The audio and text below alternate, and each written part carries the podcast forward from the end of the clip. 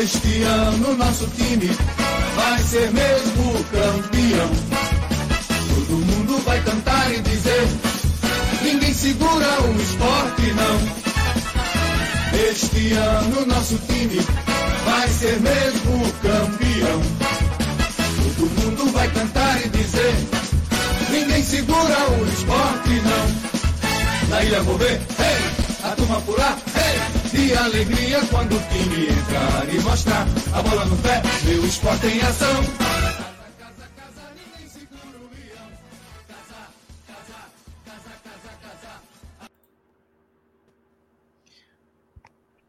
Bom dia, boa tarde, boa noite, galera. Está no ar mais uma live do Vozes da Arquibancada, o maior e melhor podcast em linha reta da América Latina. Hoje a gente tem muita polêmica aqui, né, para debater no programa. Vamos falar de pré-jogo, obviamente, esporte Atlético Goianiense, o Atlético Goianiense Esporte, né, melhor dizendo, já que o jogo é fora de casa um grande problema para a gente, mas também tem a pauta sobre o Conselho Deliberativo, a reunião que aconteceu ontem. E o grande assunto de ontem foi sobre a Imply e o sistema de ingressos. Mas durante a, aqui a live a gente vai destrinchando melhor os, os assuntos. Meu nome é Lucas Bastos, deixa eu apresentar a bancada que está aqui hoje. É, e aí, fazendo, dando as boas-vindas né, ao nosso convidado de hoje, Flávio, seja muito bem-vindo. Prazer ter você aqui, meu velho.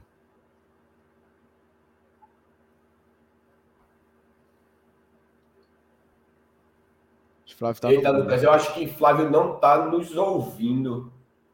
É... Flávio está falando comigo aqui, ele não está nos ouvindo. Tá ouvindo agora, Flávio? Não, né? Alô, Flávio? Está com problema. É, ele tá, ele... Eu não sei o que é que está acontecendo aqui, mas não sei se é o caso de sair e entrar de novo. É, eu vou tirar ele da live ele ele volta depois. Aí ele, ele entra novamente. Daqui a pouco o Flávio volta só para ajustar esse probleminha aí ao vivo tem dessas coisas, né? Como vocês já puderam ver e escutar, Manuel Bastos, Nenel, está aqui com a gente também. Boa noite, Nenel, seja bem-vindo. Bom dia, boa tarde, boa noite. É, obrigado aí. E boa noite a todos também aí do chat, né? A gente teve esse probleminha técnico agora, mas já está sendo resolvido. E vamos embora que hoje pauta quente, né? Pauta quente. E vamos falar mais, vamos, falar muita coisa aí que a gente tem muito que falar hoje. Flávio agora acho que nos escuta. Sim. Dudu. Flávio tá aí. Seja bem-vindo. Boa noite. É, boa noite, boa noite, galera. Vamos embora, né? Falar desse pré-jogo. Jogo difícil, esporte com alguns desfalques, fora de casa. O cara já pensa negativo, né? Mas vamos embora, o esporte aí e também falar sobre essa reunião aí que, que teve ontem, que foi polêmica, né? Vamos embora. Foi mais do mesmo, na verdade, mas tudo bem.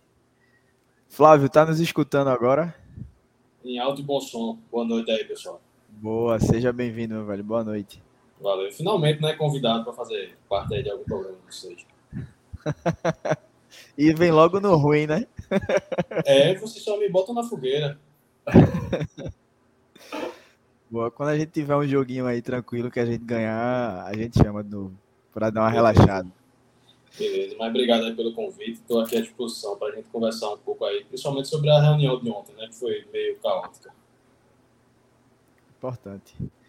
É isso, galera. Antes da gente começar oficialmente a, a pauta de hoje, começar o debate, é, deixa eu dar aquele velho recado aqui que vocês já estão acostumados, mas que a gente sempre tem que reforçar que é para seguir as nossas redes sociais, nos dar esse apoio aí.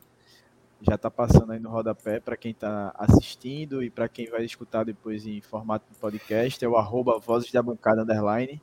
A gente está presente no Twitter, no Instagram, no TikTok e no, no Threads, essa nova rede social aí, todos com o mesmo arroba. E também, muito importante, aqui no YouTube, onde vocês podem nos assistir. Quem também já estiver assistindo, aproveita, deixa o like aí nessa live. Compartilha, tá? Tem um botãozinho aí de compartilhar. Já manda nos grupos do WhatsApp para que mais rubro-negros e rubro-negras também venham assistir essa live, venham debater aí no chat com a gente sobre os assuntos de hoje. E é isso, ativa o sino das notificações para também não perder nenhuma live da gente. De repente, ali na correria do dia a dia, não tem alguma postagem nossa nas redes sociais, mas quando a gente começa aqui a live, tem a notificação lá do YouTube, então você não, não fica por fora. Muito importante ativar o sino.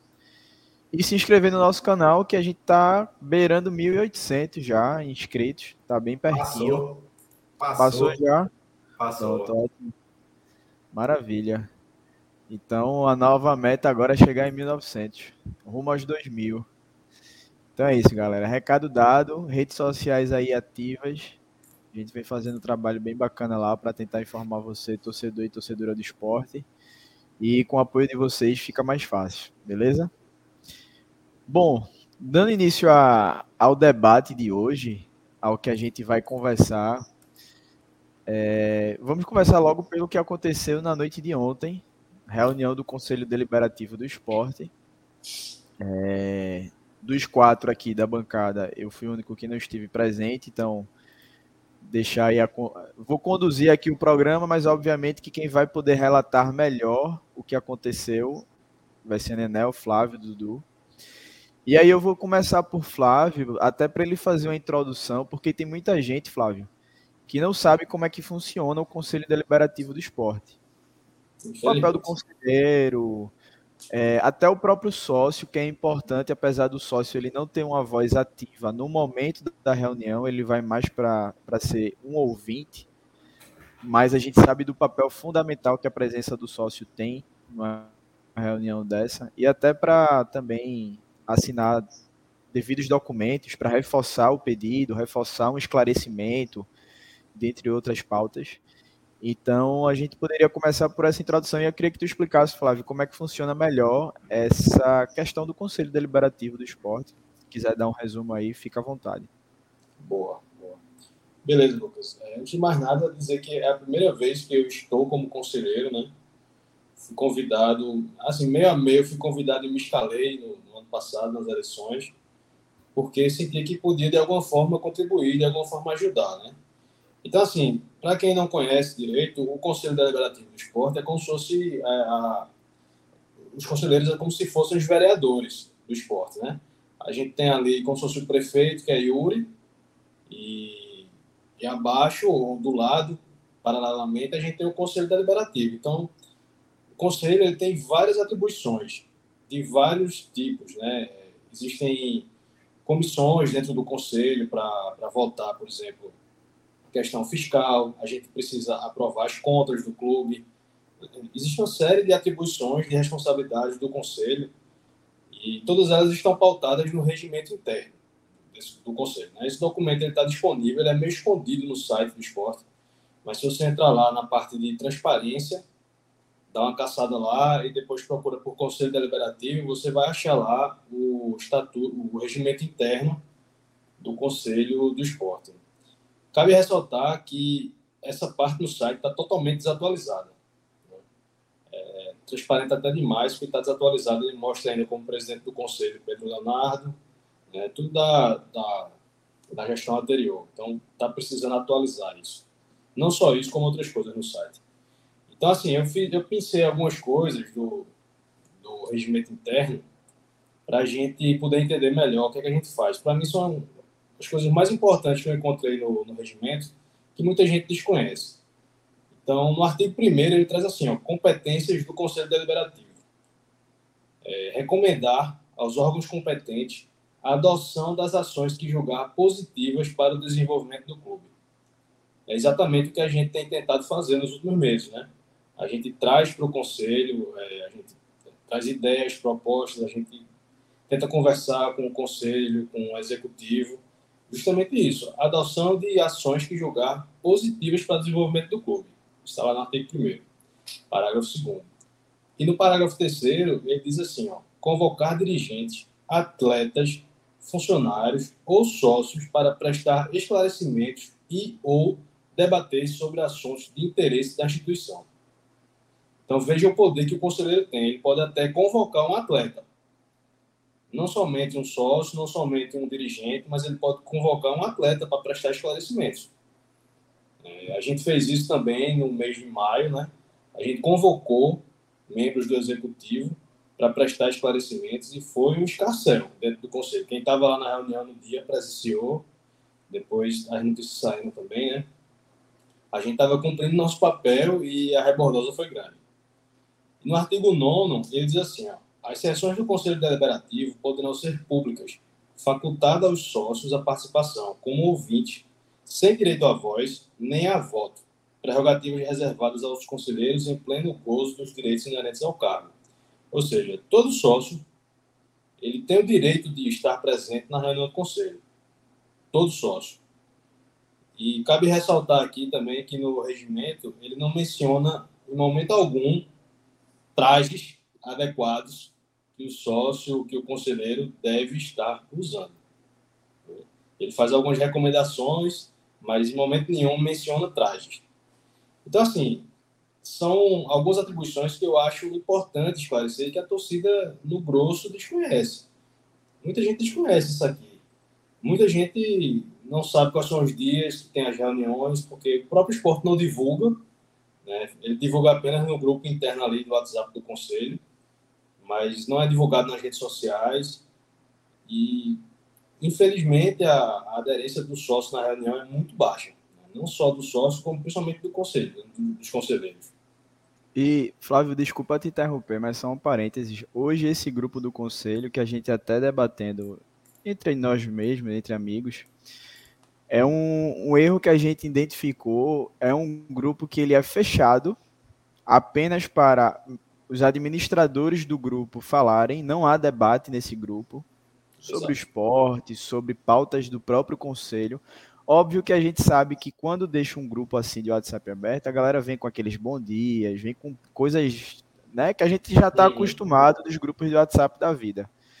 Mas óbvio que se tivesse uma organização melhor, dava para ter um debate, dava para ter uma mais detalhamento sobre ações do conselho, sobre o, o próprio conselheiro que está ali dentro do grupo poder falar. É, então, assim, é algo que a gente já tinha identificado como um erro porque fica só um, um, conselho onde os conselheiros ali presentes precisam balançar a cabeça positivamente, né? Da joinha. Da joinha, exatamente. E não se gera o debate, não se gera discordância, que discordância também é algo saudável, né? Para a gente ver o ponto de vista do outro, para ver se o meu ponto de vista está equivocado, se eu posso melhorar algo. Então já começa o erro daí. Exato. Quanto aos sócios, a presença deles nas reuniões do conselho, Nenel e Dudu aqui, aqui estão presentes, ontem estiveram também lá no conselho deliberativo.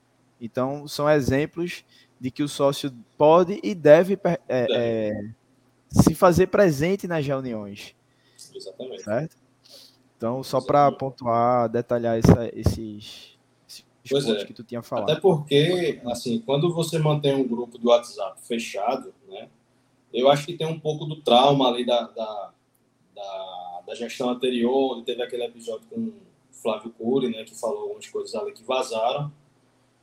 É, eu acho que por conta disso também a gestão meio que tem um pé atrás em abrir né, esse grupo para debate. Agora ali todo mundo é homem, mulher, adulto, né? É, todo mundo tem plena consciência das suas ações. Eu acho um erro o grupo estar fechado até porque a gente não conhece todo mundo ali, né? então a nossa nosso plenário de debate fica muito restrito, né? Ou a gente marca para se encontrar no jogo, ou a gente marca para se encontrar na reunião, ou tem que fazer o trabalho de formiguinha, por exemplo, quando a gente quer debater algum assunto importante, a gente tem que ir falando de um por um, conversando, né? Devagarzinho assim, porque realmente um espaço que tem uma utilidade tão grande, ele é fechado. Inclusive, um, um, outro erro, Lucas, que você não mencionou, mas que a gente já tem identificado, é a presença de Yuri Romão nesse grupo. Yuri Sim. Romão é presidente do executivo. Ele não tem nada que está é, no meio ali do debate do, do, conselho. Tanto que ele rarissimamente vai para as reuniões do conselho. Via de regra, ele não vai. O presidente do, executivo não tem que estar na reunião do conselho, a não ser que ele seja convocado, né? Ou que tenha algum assunto realmente que compita somente a ele para falar. Mas, fora isso, então por que, que o presidente do executivo está no grupo, mas não está nas reuniões? Fica esse questionamento também, né? E aí, é, puxando esse gancho, um exemplo também semelhante ao de Yuri, que a gente. Acho que no caso de ontem ele foi convidado. Mas André Fernandes, que hoje é o vice-presidente, né? Uhum. Era vice-presidente do conselho e hoje ele está no executivo, né? Se licenciou do conselho para ir para o executivo. Explica melhor, Fábio, essa. Ninguém entende. Né? Como né? é que está, na verdade? Não tem transparência nenhuma. Nenhuma. Em relação a isso, eu trago mais alguns pontos aqui, dessa vez do estatuto do clube. Já vou pegar esse gancho aí. O artigo 80, ele diz assim: nenhum componente da mesa do Conselho Deliberativo poderá exercer concomitantemente cargo na administração do clube. Ou seja, ele não pode ao mesmo tempo, pode ser conselheiro e está no executivo. Ele fica licenciado do conselho e exerce a função dele no executivo, mas concomitantemente da mesa e do executivo não pode, é verdade, está aqui artigo 80 do Estatuto do Esporte. E aí, quando você entra lá no site, também nessa parte da transparência do conselho, né? Diz lá que André Fernandes é o vice-presidente. Aliás, na parte da transparência, não. Lá na parte do clube, diretoria, tem lá André Fernandes, é, vice-presidente administrativo e operações. Então, assim, não tem explicação, né? Não sei. Realmente não sei por que isso acontece. Gostaria de saber. Ele se licenciou, mas assim, as coisas não ficam claras. Né? Ele se licenciou para quê? Por que, que ele estava lá ontem na reunião? Cabe alguns questionamentos. Né? E ainda em relação ao estatuto do clube, pegando um gancho um pouco do regimento interno do conselho e das coisas do clube, né? Eu trago aqui o artigo 45, direitos dos sócios. Tem aqui artigo 8 recorrer ao conselho, ao conselho deliberativo dos atos ou resoluções da diretoria executiva, toda vez que se julgar prejudicado nos seus direitos de sócio. Artigo, é, parágrafo 9. Solicitar do Conselho Deliberativo a convocação de uma Assembleia Geral, justificando uma petição assinada por, no mínimo, 500 sócios adimplentes. É, e mais na frente, quando a gente fala da reunião que houve ontem, eu vou voltar a esses dois pontos aqui, porque são muito importantes.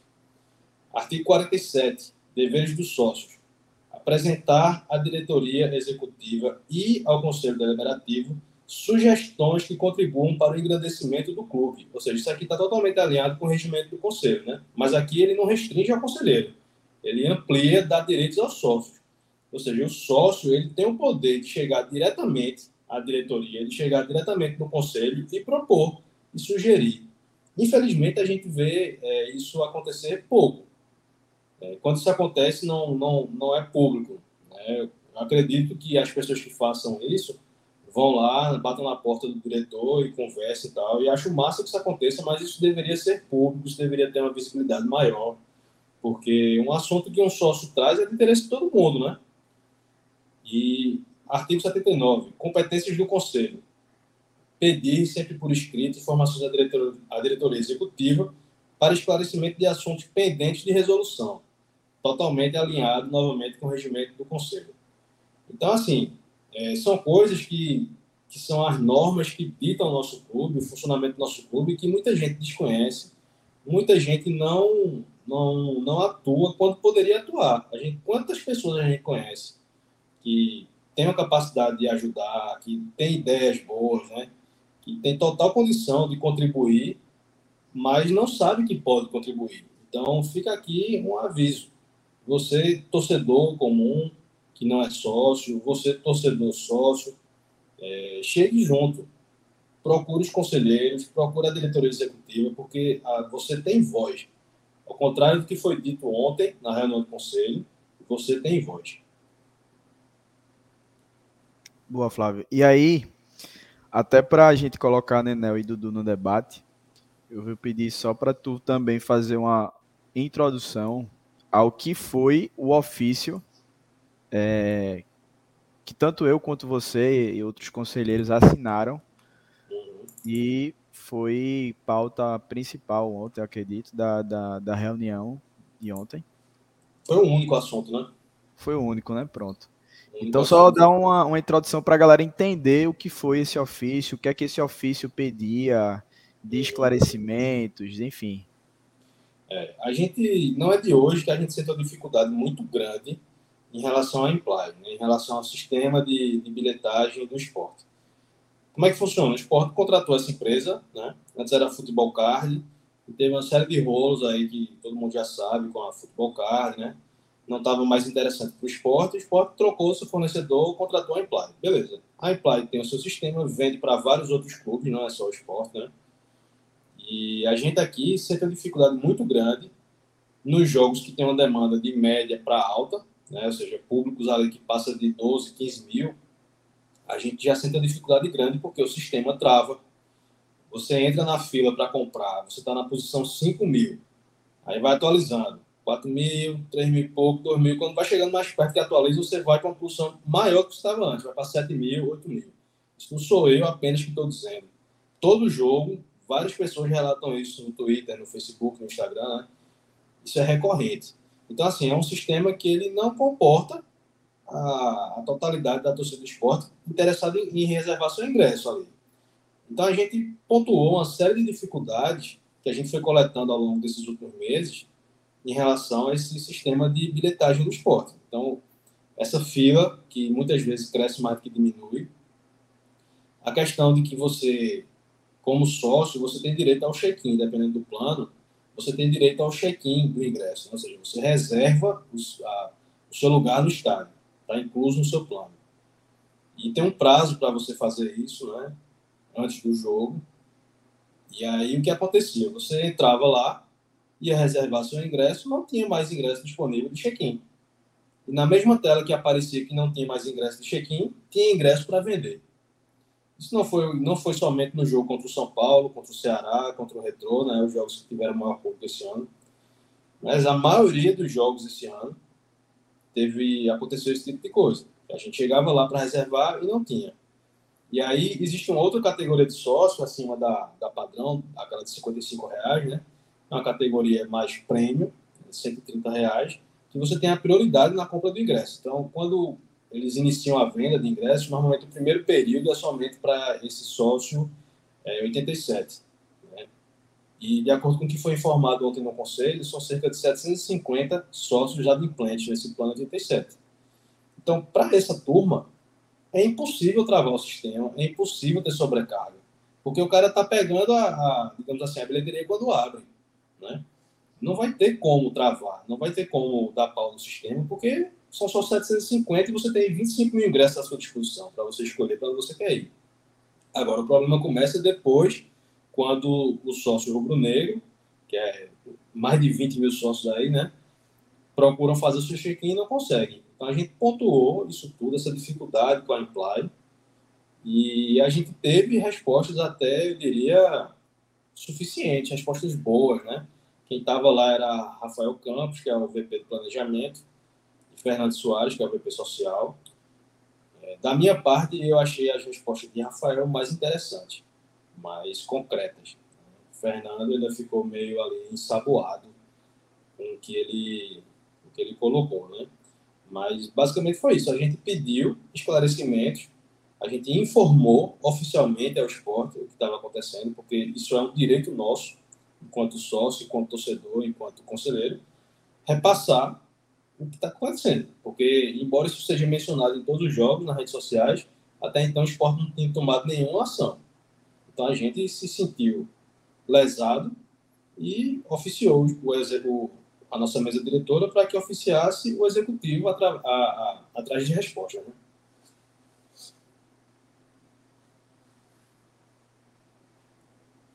Boa, Flávio. Então, só uma introdução aí para a galera que está nos assistindo entenderem o que foi esse ofício, né, o teor desse ofício, as solicitações feitas nesse ofício. E aí eu vou começar aqui por Nenel para tentar entender, Nenel, o que foi que aconteceu na reunião ontem. E aí, tanto você quanto o Dudu também, obviamente Flávio depois, mas até para colocar vocês no debate, entender como foi o início dessa reunião, o que foi que aconteceu, é, até o, o, que, o que levou aquelas cenas que a gente viu, né? O vídeo que a gente viu na, nas redes sociais da, da princípio ali de confusão entre Hugo enquanto conselheiro e Pedro Leonardo Lacerda, que ele, ele é conselheiro nato, né? Até porque já foi presidente do esporte, do executivo, então tem essa, esse direito. Então, Daniel, como é que tu viu todo esse, toda essa reunião, todo esse desenrolar dos fatos? Explica aí pra gente da tua visão. Então, inicialmente, acho que Flávio, Flávio já pontuou muito bem aí, que inicialmente estava tudo tranquilo, os esclarecimentos estavam sendo dados, é, principalmente de Rafa Campos, que deu uma aula, sinceramente mesmo, foi uma aula ali, é, esclareceu dúvidas que a gente tinha demais, até, até acima do que foi pedido, creio eu. Isso. Não, é, na... Oi? Rapidinho, desculpa interromper. Só para quem não sabe, Rafael Campos é o vice-presidente de planejamento estratégico, tá? Esse é o cargo dele. É um cargo que ele meio que engloba todas as VPs. É como se fosse um cérebro ali das VPs e todas as VPs estão ligadas a ele.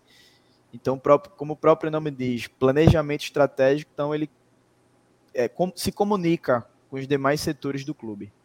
Isso. Isso.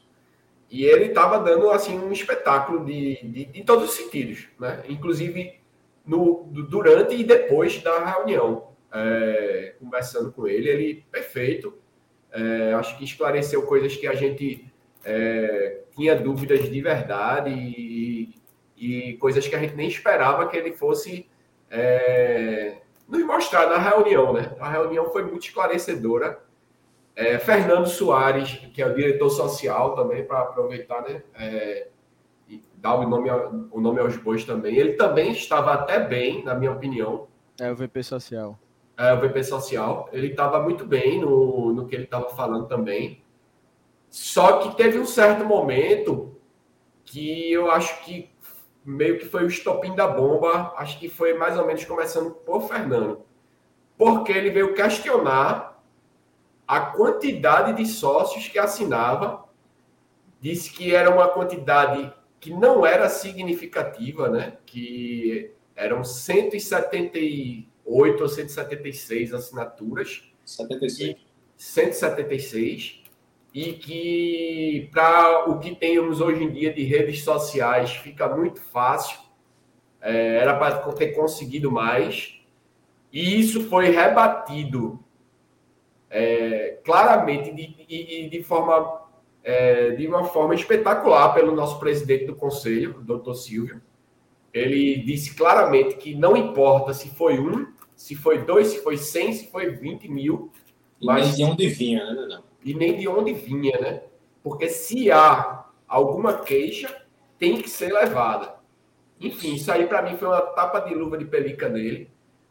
Mas aí o que descambou de vez depois disso foi o senhor Pedro Leonardo Lacerda, que assim, é, eu não tenho autoridade para falar de longo prazo, mas a curto prazo do que eu venho acompanhando, é, ele muito se, se considera como aparenta para mim, como sócio do esporte, e isso eu tenho o direito de falar, como sócio do clube, aparenta para mim que ele quer ser o dono do clube. Certo? Porque ele fez até um cálculo de balcão de padaria, onde ele aponta que zero, apenas 0,8 alguma coisa por cento dos sócios do clube estavam reclamando e que isso era um número muito baixo e questionou quantos estavam adimplente, né? E na mesma hora o doutor Silvio é, rebateu ele, dizendo que apenas é, Flávio vai me corrigir aí, mas acho que 18 que estavam inadimplentes ali naquele Isso, momento, 18. né? E questionou que pelo fato de serem simples torcedores não deveriam ser ouvidos. Entendeu? E isso é um absurdo, porque, independente, o Hugo até pontuou na fala dele, agora não me lembro se foi Hugo ou Flávio, mas um dos dois pontuou na fala deles, que o torcedor tem que sim ser respeitado. Porque, às vezes, 55 reais é barato A gente consegue, nós quatro aqui conseguimos manter 55, ou até conheço gente que tem o, o sócio 87, que é acima de 100 reais. Às vezes a, a, pessoa consegue, mas às vezes não. Não é todo mundo que vai ter 55 reais mensais. Né? E isso não desmerece o torcedor. Porque o torcedor do clube, mesmo que ele não seja sócio, ele consome o clube.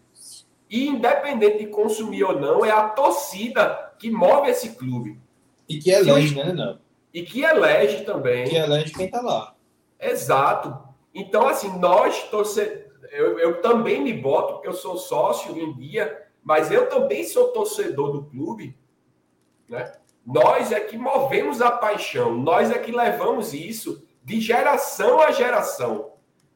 Há, certamente, há alguns anos atrás, sei lá quantos, talvez nem existisse conselho, sei lá, na década de 60, 70, a gente não sabe. Eu não tenho autoridade também para falar de quando é o conselho, mas essas coisas, essa forma de organização, ela vai aumentando com o passar do tempo.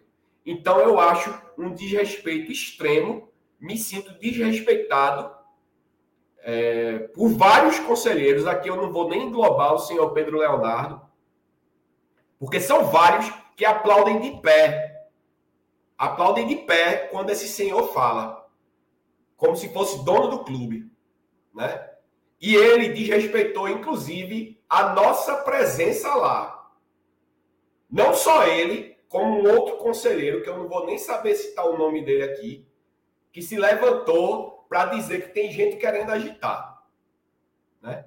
Que tem gente querendo agitar. E Pedro Leonardo Lacerda, em uma nota, que uma mensagem que ele mandou para Alessandro Matias hoje do Eu Pratico Esporte TV, ele disse meio que botou claramente que Hugo está levando, Hugo Flávio é, Zamboni estão levando quem não deveria estar lá. Eu devo estar lá sim. É errado quem não está eu, como sócio, eu tenho que estar lá. E você aí que estiver vendo a gente, é, é, tiver aqui, sei lá, no chat, ou vai ver depois essa live gravada, ou, ou em agregador, ou passe para outras pessoas, que você tem que estar lá também, porque a gente lá agora, eu, Dudu, é, que, que a gente não é conselheiro do clube, aí tem também Gabriel, que sempre acompanha a gente, que sempre está lá também, tem Paiva, Ivan, eu vi que Ivan está por aí também a gente que está que, que tá frequentando lá, a gente está vendo agora de verdade quem é quem, né? E quem pensa realmente no torcedor. E eu garanto que a decepção vai ser grande quando vocês estiverem lá. Aí vocês vão ver como é que a gente é realmente tratado. Porque até de decoro, de falar de traje, vieram, vieram falar.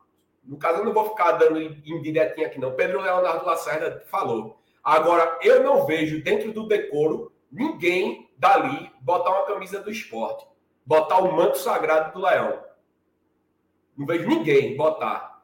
É todo mundo com sua roupinha chique, com seu carrão e chegando lá para arrotar regras, para arrotar que manda e desmanda e que a gente não pode estar tá lá. A gente pode, a gente vai.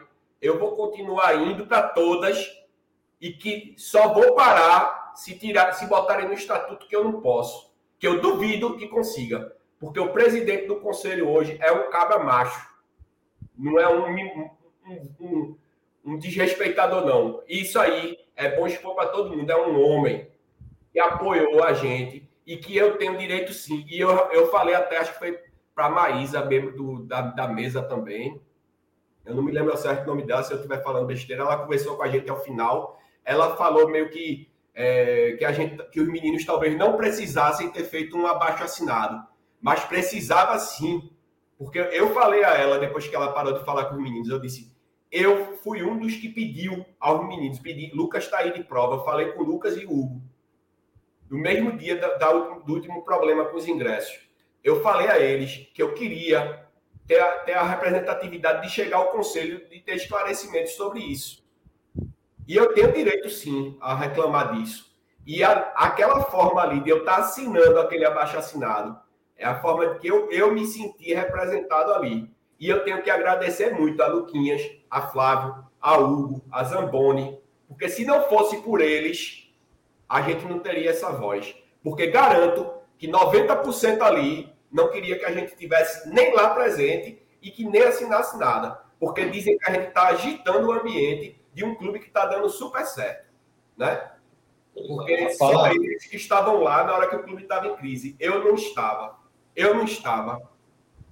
É a fala de Alessandro Matias, queria até abrir um, uma aspas aqui. Hoje de manhã, Alessandro Matias repercutiu isso. Né? Eu tô com uma parte dele. de Alessandro aqui. Se quiser jogar na tela, eu jogo já.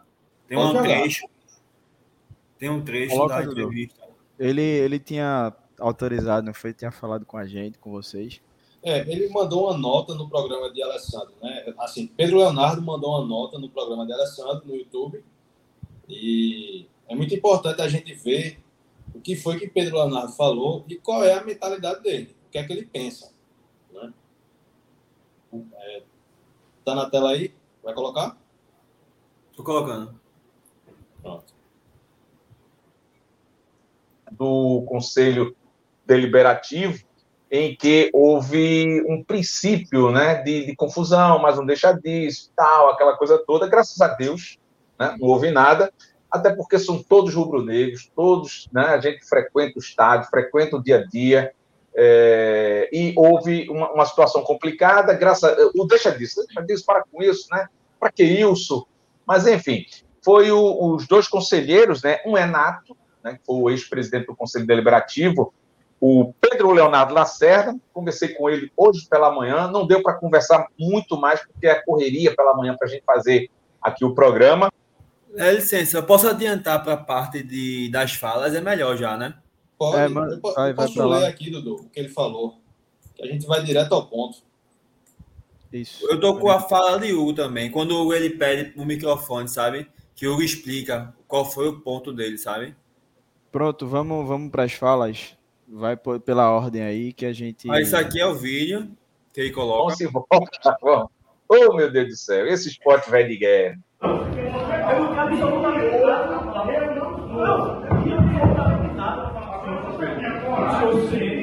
E respeito o conselheiro, que é tão conselheiro como o senhor.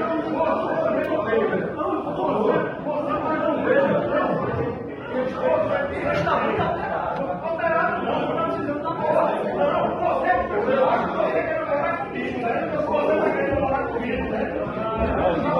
vamos ter calma, pessoal. Vamos, vamos.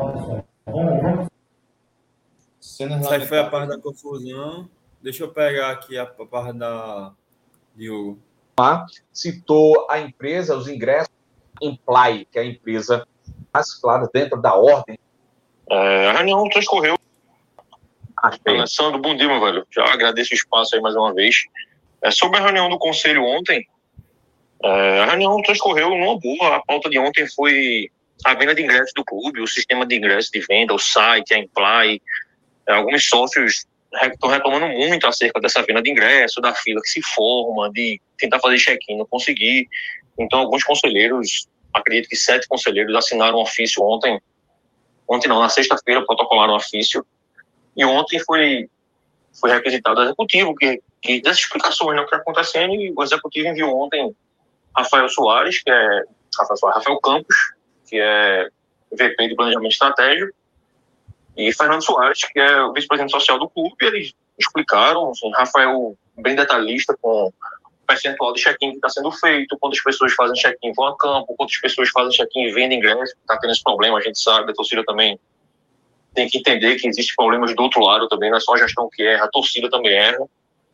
E eu pedi a palavra para falar sobre o plano de sócio também, de setorização de plano de sócio e tudo.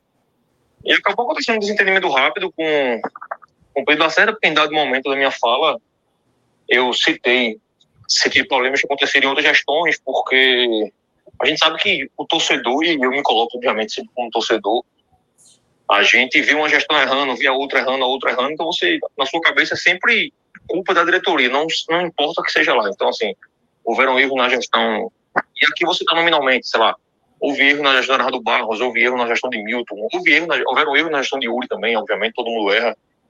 E para a torcida é uma coisa só, né? Então eu citei isso, que houveram erro em outras gestões. Citei um caso que aconteceu na, durante a pequena gestão de Pedro Lacerda. E, e ele se incomodou, está no direito dele de se incomodar e acabou se alterando um pouco na, no conselho durante minha fala. Ele se levanta e começou a esbravejar um pouco, mas assim, nada demais também. Às vezes o vídeo parece ser pior, enquanto as pessoas falam parece ser pior, no final demais é apenas um, um bate-boca saudável ali de rubro-negros tentando o melhor para o esporte. Eu acho que não tem muito muito problema nisso não, sabe? Só para deixar claro, Alessandro, é, eu pedi a palavra porque eu não falei o porquê de eu pedir a palavra, porque em dado momento é, Pedro Lacerda, na minha ótica, tentou diminuir o ofício porque era assinado por 176 pessoas, se eu não me engano. Das 176, 18 eram sócios inadimplentes e alguns não eram sócios. Então ele, na minha ótica, ele tentou diminuir isso como se, pô, isso é pouco um percentual muito pequeno em relação à quantidade de sócios, quantidade de torcedores. E aí a minha fala foi em função disso, porque eu acho que qualquer torcedor, seja sócio ou não, tem direito a ser ouvido, o sócio tem direito a ser ouvido também. E a minha que é muito o torcedor, ele se não for sócio, ele digamos que ele fala para o sócio, para o sócio cobrar, e o sócio fala para o conselheiro, para o conselheiro falar por eles. Então eu acredito muito nessa nessa linha. Então, acho que minha, minha fala, meu pedido de fala foi em função disso, dessa fala de Pedro, tentar, mais uma vez, no entender, tentar diminuir o, o valor do ofício, porque teria sido assinado por poucas pessoas, sabe? Pois é, então essa versão do, do Hugo Henriques, que é. Essa aí foi a parte de Hugo falando, sabe? E que, e que realmente você vê no conceito, principalmente dessa essa ala de Pedro Leonardo, dessa trupe dele, que, tipo, só o fato da gente querer defender o torcedor, querer exigir algo que a gente tem direito, é como se a gente virasse oposição, como se a gente fosse organizada, como se a gente fosse arruaceira. É um absurdo, sabe? A forma que a turma trata a gente lá, essa ala, sendo bem específica, de Pedro e sua trupe, é um absurdo, velho. É um incômodo que dá, sabe? O distrato é como se fosse, enfim, contra o clube, de fato. Aí o Hugo falou aí mais ou menos o, justificando a questão da fala dele, né? E agora eu vou soltar aqui a resposta de Pedro. Obrigado, Hugo, pela atenção. É, não agradeço, né, para esclarecer para o que ele mandou aí, explicando, mas está tá, tá de boa. É, e tem também aí o lado do Pedro Leonardo Lacerda também, que eu agradeço, né, para esclarecer para o torcedor, né, e torcer que se resolvam, né, na próxima se abracem aí, manda um vídeo massa, porque todo mundo é rubro-negro, velho, no fundo, no fundo aí, né, no, no, ao fim, ao cabo aí dessa história, é, mas enfim, eu vou ler aqui, abrindo aspas, o Pedro Leonardo Lacerda, que é conselheiro nato, né, para quem não sabe o que é nato, é porque ele já foi é, é, é, no caso, presidente do Conselho Deliberativo. Vamos lá, então? Aspas para ele. Sempre é uma alegria participar do seu programa, mas não vou dar palanque à torcida organizada. O esporte não merece que eles atrapalhem mais ainda o clube. Tem gente que não sabe ser feliz e, num momento tão maravilhoso do clube, dentro e fora das quatro linhas, tenta, mais uma vez, infiltrados no Conselho Deliberativo, tumultuar o ambiente político do esporte, né, do clube, já que na seara do futebol e administrativa não há o que ser contra sobre a visão de quem coloca ao Esporte Clube do Recife acima dos interesses pessoais. Pronto, essas são as palavras. É... Muito interessante isso que ele fala, né? Muito interessante. Eu falei ontem, inclusive, é... o quanto de besteira. Eu não sei se eu posso desrespeitar, mas enfim o quanto de coisas absurdas que esse cara fala, velho. Que Pelana fala. Você não consegue absorver nada, praticamente, do que ele fala. Eu tô sendo bem. Enfim. Aí ele vem hoje, publica isso para Alessandro Matias, e só co confirma tudo o que ele não é, o que ele é, sei lá, sabe? Uma visão totalmente desrespeitosa com quem é torcedor, sabe? Pois é. A gente é. tá lá querendo bem pro clube, pô, querendo bem pro esporte. Aí só porque. E não é, e nem, nem questão de ser oposição. Nada. A gente só quer o direito da gente. Aí só por conta disso, de uma exigência, de uma solicitação, a gente já é tratado como torcida organizada. Já é tratado como se a gente não soubesse aproveitar o bom momento, não sei o quê. É... Enfim. É isso, velho. Sabe o que eu acho interessante, Dudu? É, ele falou assim, ó. Não vou dar palanque à torcida organizada. O esporte não merece que eles atrapalhem mais ainda o clube. Agora, toda eleição, quando chega o mês de dezembro do ano par que tem eleição, todos eles vão atrás da torcida organizada. Todos eles, de oposição, da situação, todo mundo vai atrás da torcida organizada. Que acham que tem ali 500, mil, 2 mil votos que podem decidir. É só você puxar o histórico de toda eleição, todo mundo querendo trazer os caras das organizadas para junto. E aí eu faço a pergunta: o cara que é de torcida organizada, tô falando do cidadão de bem, o cara tranquilo, não tô falando do bandido que se aproveita da situação para cometer crime, né? Tô falando do torcedor normal que gosta de estar ali no meio da, do cara que tá cantando, que tá pulando, né? Ele é menos torcedor do que o cara que está na frontal, né? Ele é menos torcedor do que o sócio, se ele não for. É um absurdo, é um discurso é, extremamente higienista e elitista, coisa que o esporte nunca foi em sua história. O esporte nunca foi um clube elitista. Né? O cara chegar com o discurso dele, você vê, ontem na reunião, ele esbravejou, esbravejou, a, a, o ego dele preencheu a sala toda. Infelizmente, o ego dele não deixa ele enxergar as coisas como as coisas deveriam ser enxergadas, né? Porque em relação a ele ser conselheiro nato, eu trago mais um dado aqui. A gente tem hoje, são 17 conselheiros natos. Que morreu Fernando Pessoa, né? eram 18. Fernando Pessoa morreu, ficaram 17. E a média de presença nas reuniões, a maior média é dos conselheiros suplentes. Em segundo lugar, dos conselheiros titulares e, por último, dos conselheiros natos. Inclusive, essa nomenclatura eu acho muito errada. Não era para ser conselheiro nato. Era para ser conselheiro vitalício, conselheiro honorário, porque você já teve um cargo presidência ali. Tudo bem. Mas conselheiro nato é muito errado. Só reforça a ideia que você tem pedigree. Né? Que você é de um clã, de alguma casta aí, que você merece estar ali como conselheiro. Né? Então, são números interessantes para a gente analisar a baixa assiduidade nessas reuniões. Para vocês terem uma ideia, somente a, o, o, mês que mais teve é, conselheiros natos nas reuniões foi em fevereiro. Teve três. Na época o Fernando Pessoa estava vivo ainda. Então, 18 foram três. Um deles era o Romão. Então, só foram dois. Nos outros meses, janeiro só foi um, março só foi um, abril dois e maio dois. Então, vê, esses caras que estão aqui, com todo respeito, todos eles tiveram em algum momento uma importância na história do esporte, né? todos eles têm serviços prestados, mas a maioria deles estão totalmente desinteressados em contribuir hoje em dia. Quando a gente tem 17 e só um ou dois vai, eu estou mentindo, eu estou exagerando com essa afirmação. Não tem, absolutamente, não tem absolutamente nenhum interesse, nenhum compromisso. Lógico, eles podem participar nos bastidores, eu acredito que eles participam. Honestamente, eu acredito. Especialmente nas eleições, mas fora também. Todos eles devem participar. Agora você tem um conselho, você tem 18, 17, e só um ou dois vão ali para o debate, vão ali conversar com os demais conselheiros, porque, por exemplo, eu sou conselheiro pela primeira vez. Eu nunca, nunca topei com, com Gustavo do B, né, com Milton Bivac, com o Luciano Bivac, que são figuras importantíssimas na história do esporte. É, Martorelli, Arnaldo Barros, todos os ex-presidentes, eu nunca conheci nenhum. E eu garanto que muito conselheiro nunca conheceu nenhum. Né? Entre os, entre os conselheiros titulares são 132. O mês que mais teve foram 54. Ou seja, 41% dos conselheiros titulares. É o mês que mais teve. Então, assim, quer outro dado interessante? 49, 49 conselheiros ainda não foram a nenhuma reunião esse ano. Estou falando de titulares, tá? Não estou falando de suplentes, não.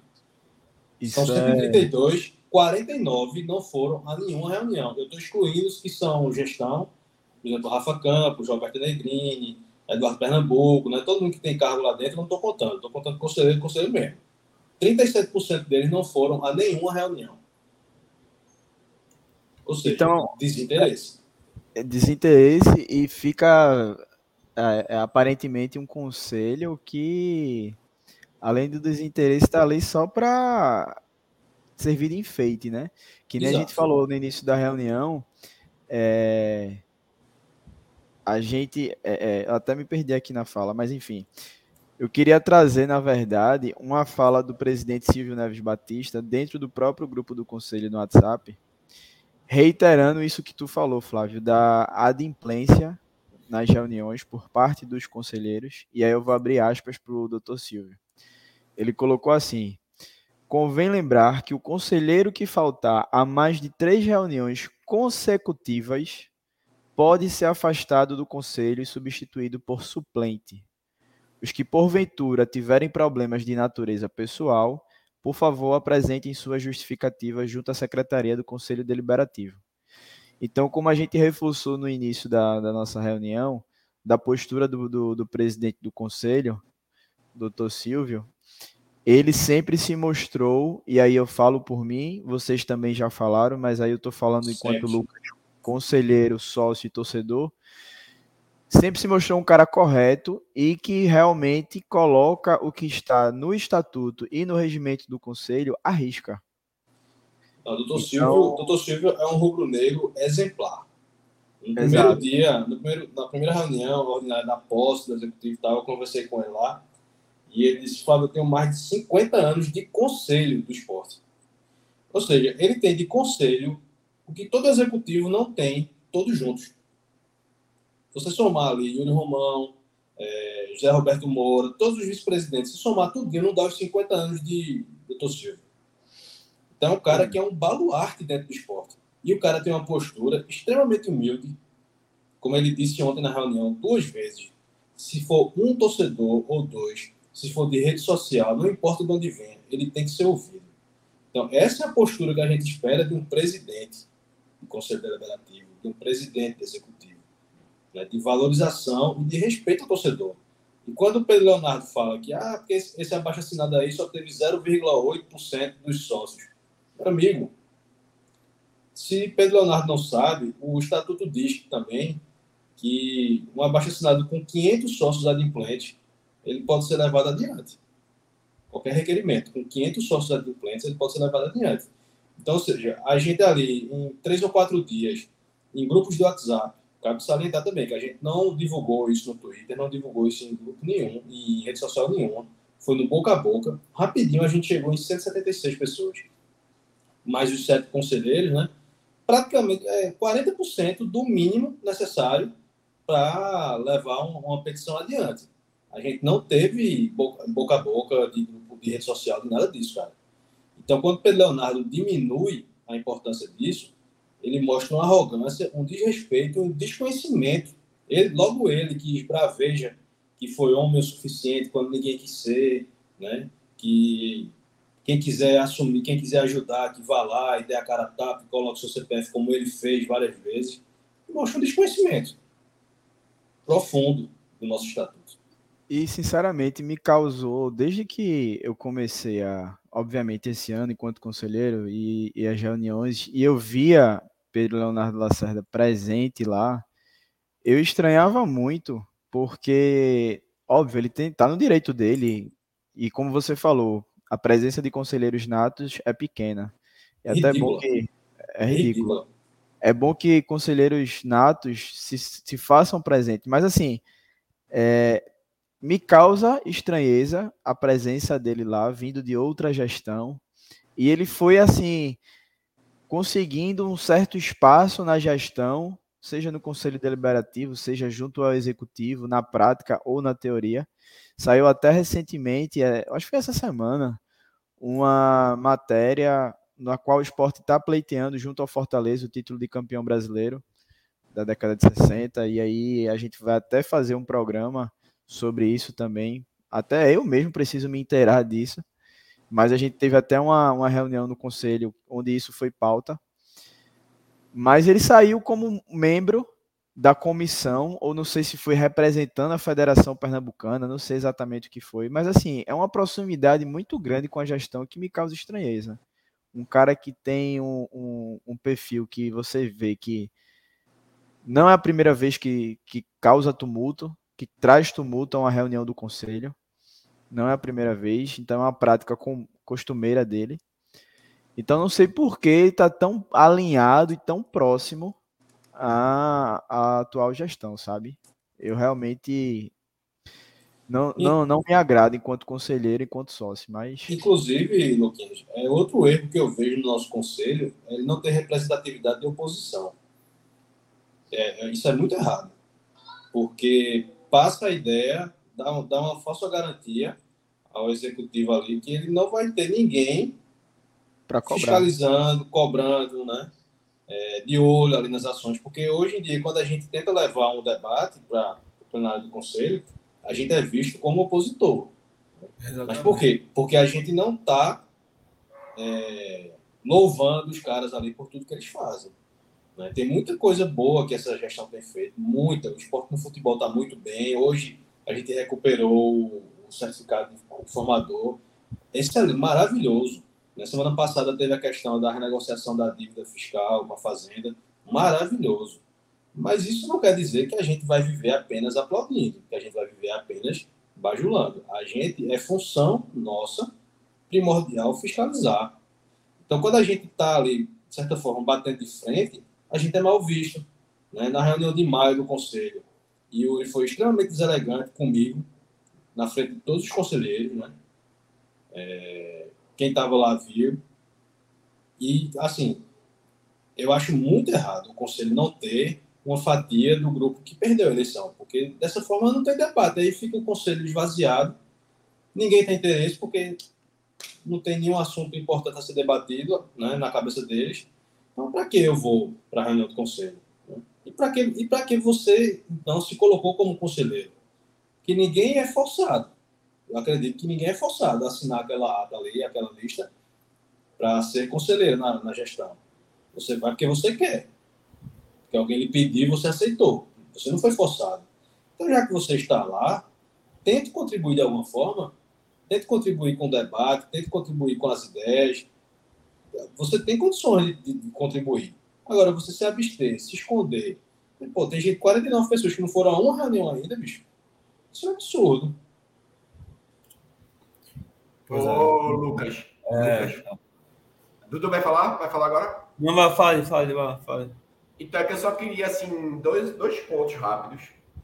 Queria responder aqui um comentário de Pedro Cocre, que ele diz que é a favor de um clube democrático, que a torcida tem a sua voz, mas nunca a torcida organizada, que não representa o torcedor do esporte.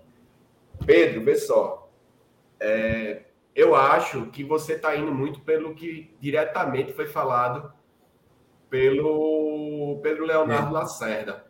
Mas se você se fizer presente lá na reunião, você vai ver que não é isso. Eu não tenho absolutamente nada contra a torcida organizada no fator organizado dela, né? Como até Flávio já falou. Mas eles citam a gente aqui como torcida organizada. E diminuem a gente. E diminuem a gente lá. Nós não somos torcida organizada se eu convido você e todos os outros aí a irem com a gente para o estádio. Gabriel, aí a gente conheceu o Gabriel através de, de, desse, desse network aqui de, de, do, do Vozes, de ele participar das lives. E ele vai lá ficar com a gente. Muitas vezes ele passa jogo com a gente, realmente. Gabriel tá de prova aí, Gabriel sabe. A gente não é torcida organizada eu não participo de nada de torcida organizada. Né? E, e assim, é, não, não era um movimento de torcida organizada. Não era, não é, e em momento nenhum vai ser. Não tinha nenhum representante de verdade para dizer assim, presidente de torcida organizada. Não tinha. Não tinha ninguém lá. Isso é um movimento autêntico de sócios do Esporte Clube do Recife e de torcedores. Entendeu? E se fosse de torcida organizada, merecia o mesmo respeito. Não tinha diferença nenhuma. Não tinha diferença nenhuma, porque são torcedores do esporte. Né? Agora, sim, o Pedro Leonardo Lacerda está tentando jogar isso como se fosse um, um movimento de torcida organizada, que não é. E repito, até Zamboni falou algo parecido agora. E se fosse torcida organizada, qual o problema? Pois é, se for no intuito de ajudar o clube, por que não? Por que não? Agora, você não pode também é, julgar só um lado, que é o que vem sendo feito. Que só o lado, é, só o lado da gente, eu estou citando a gente porque a gente é que está comparecendo lá. Mas só o nosso lado lá vem sendo julgado. Né? A gente é torcida organizada, a gente quer prejudicar o clube, a gente não é torcedor, né? nós somos infiltrados, né? enquanto é, Flávio aí muito bem leu, leu, leu o regimento, leu o estatuto do clube e, e não passa de um direito que a gente está exercendo e que a gente vai continuar a exercer. Quer eles queiram, quer eles não queiram. Eu pois vou é. estar tá lá no mês que vem novamente. Não interessa. Não. Isso está tão enraizado nele lá, que quem estava lá ontem também ouviu. Quando eles terminaram a fala lá, André Fernandes pegou o microfone e comentou algumas coisas lá. E ele olhando para mim, citou meu nome, ele disse, Flávio, não se deixe influenciar por pessoas que não querem o bem do esporte. Vocês estavam lá, vocês ouviram. Né? Eu não quis constranger na frente de todo mundo lá, mas eu perguntei a ele depois no WhatsApp, André, quem são essas pessoas que não querem o bem do esporte? Por favor, me diga, porque se eu estiver sendo manipulado, se eu estiver sendo enganado, eu preciso me afastar dessas pessoas. Né? Se tem conselheiro que é tricolor ou né, e está ali para atrapalhar e não está ali para ajudar, por favor, diga quem são essas pessoas. Estou esperando ele me dizer quem é, ele está viajando e tal. Eu quero, sinceramente, honestamente, que ele diga, porque a gente precisa investigar, a gente precisa ver, de repente, excluir do quadro de conselheiro de sócio, de tudo, porque a partir do momento que ele faz uma afirmação dessa, no plenário também, eu também me sinto desrespeitado. Né?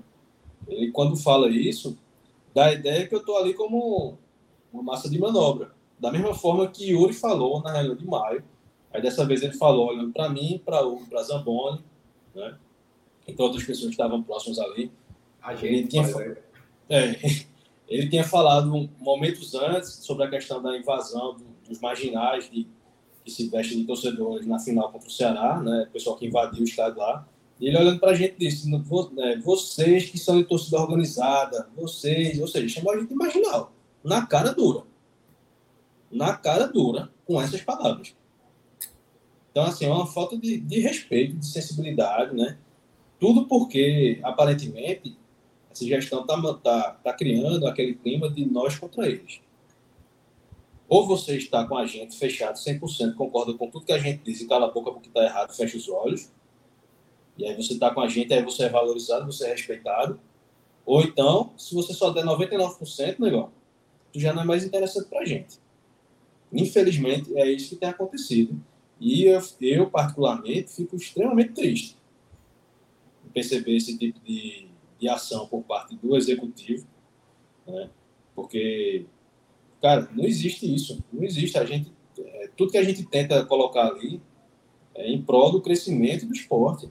Né? De alguma forma contribuir. Então, a partir do momento que eu sou chamado de marginal e, e é, instrumento de, de manobra de terceiros, Pô, que tipo de tratamento é esse, cara? Cadê o decoro nessas horas, como o Pedro Leonardo fala, né?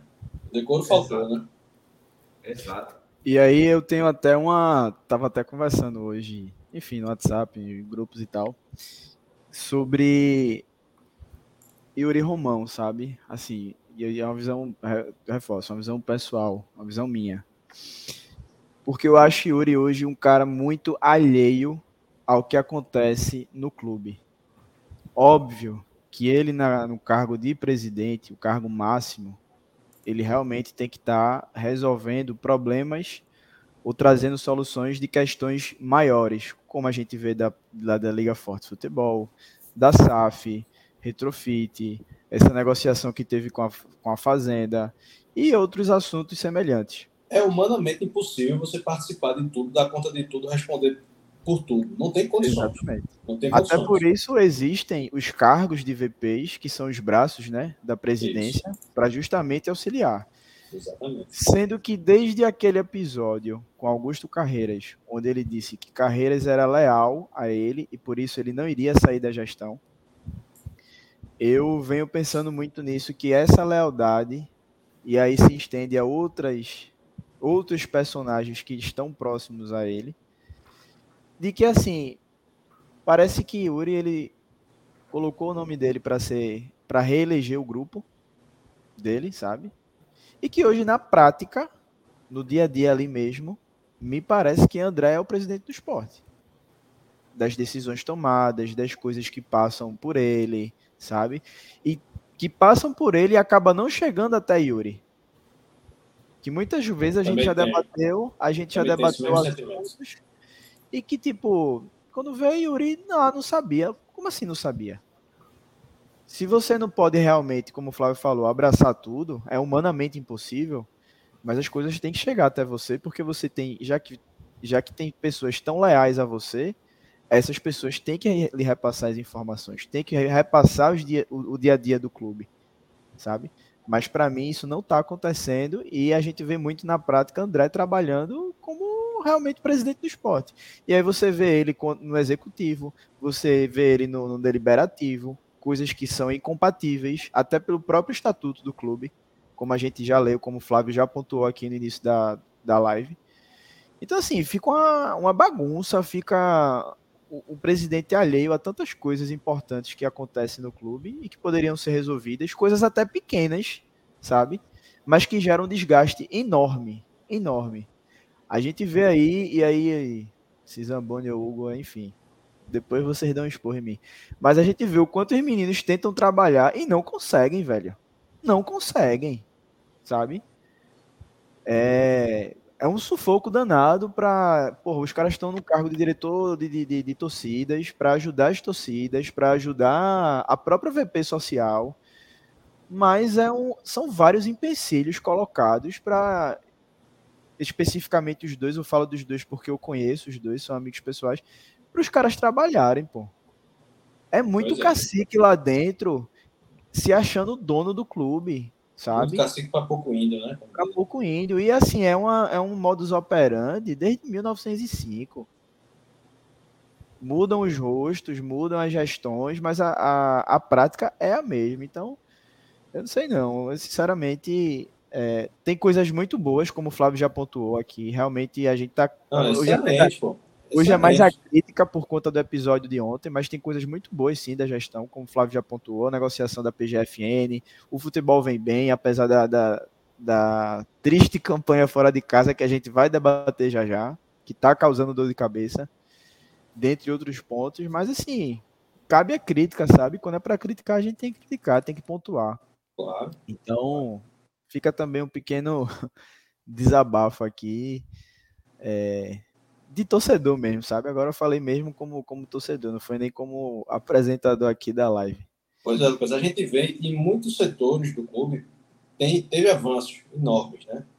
Vou ficar aqui citando mais que eu já citei, para não parecer que eu estou bajulado, porque eu estou longe de estar bajulado, gestor. Mas é o seguinte, é, infelizmente, um, um, um ponto nevrálgico está sendo ignorado, que não está sendo levado a sério, é a questão do relacionamento com o torcedor.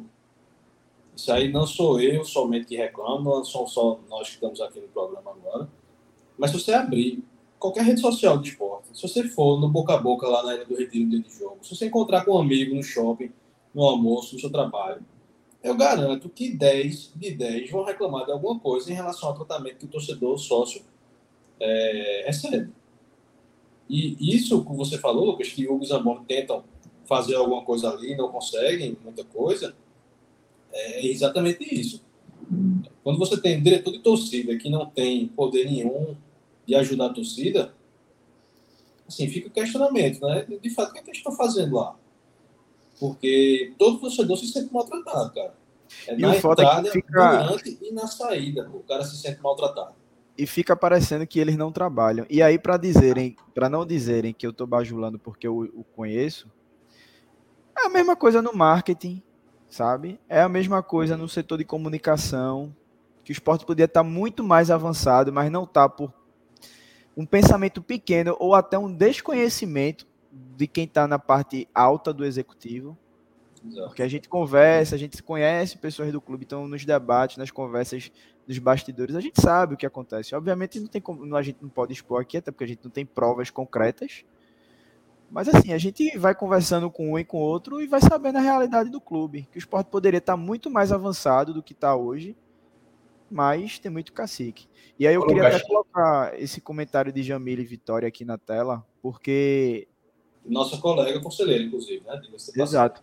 Inclusive, eu vou até ler aqui o comentário dela, porque eu quero fazer o um reforço a algo que o esporte foi premiado durante essa semana. Jamile fala assim: inclusive, a mesa do conselho é pouquíssimo diversa. Volume de mulheres e pessoas pretas, PCDs. Como falar sobre uma parcela da torcida que sequer possui o um mínimo de presença representativa? E essa semana o esporte ganhou um prêmio. E aí me desculpem, quem puder, né, né, o Dudu, o Flávio, se vocês puderem trazer o nome do prêmio aí, de onde foi. Eu realmente peço desculpa que agora não lembro. Mas o Sport ganhou o prêmio de segundo clube mais inclusivo do Brasil. Se o Sport, que está nessa situação, nesse debate todo que gerou aqui pra gente, é o segundo clube mais inclusivo do Brasil, imagine os outros. Uma Imagine a situação realizada pelo Conafut. Estou vendo aqui no Boa. Twitter do esporte.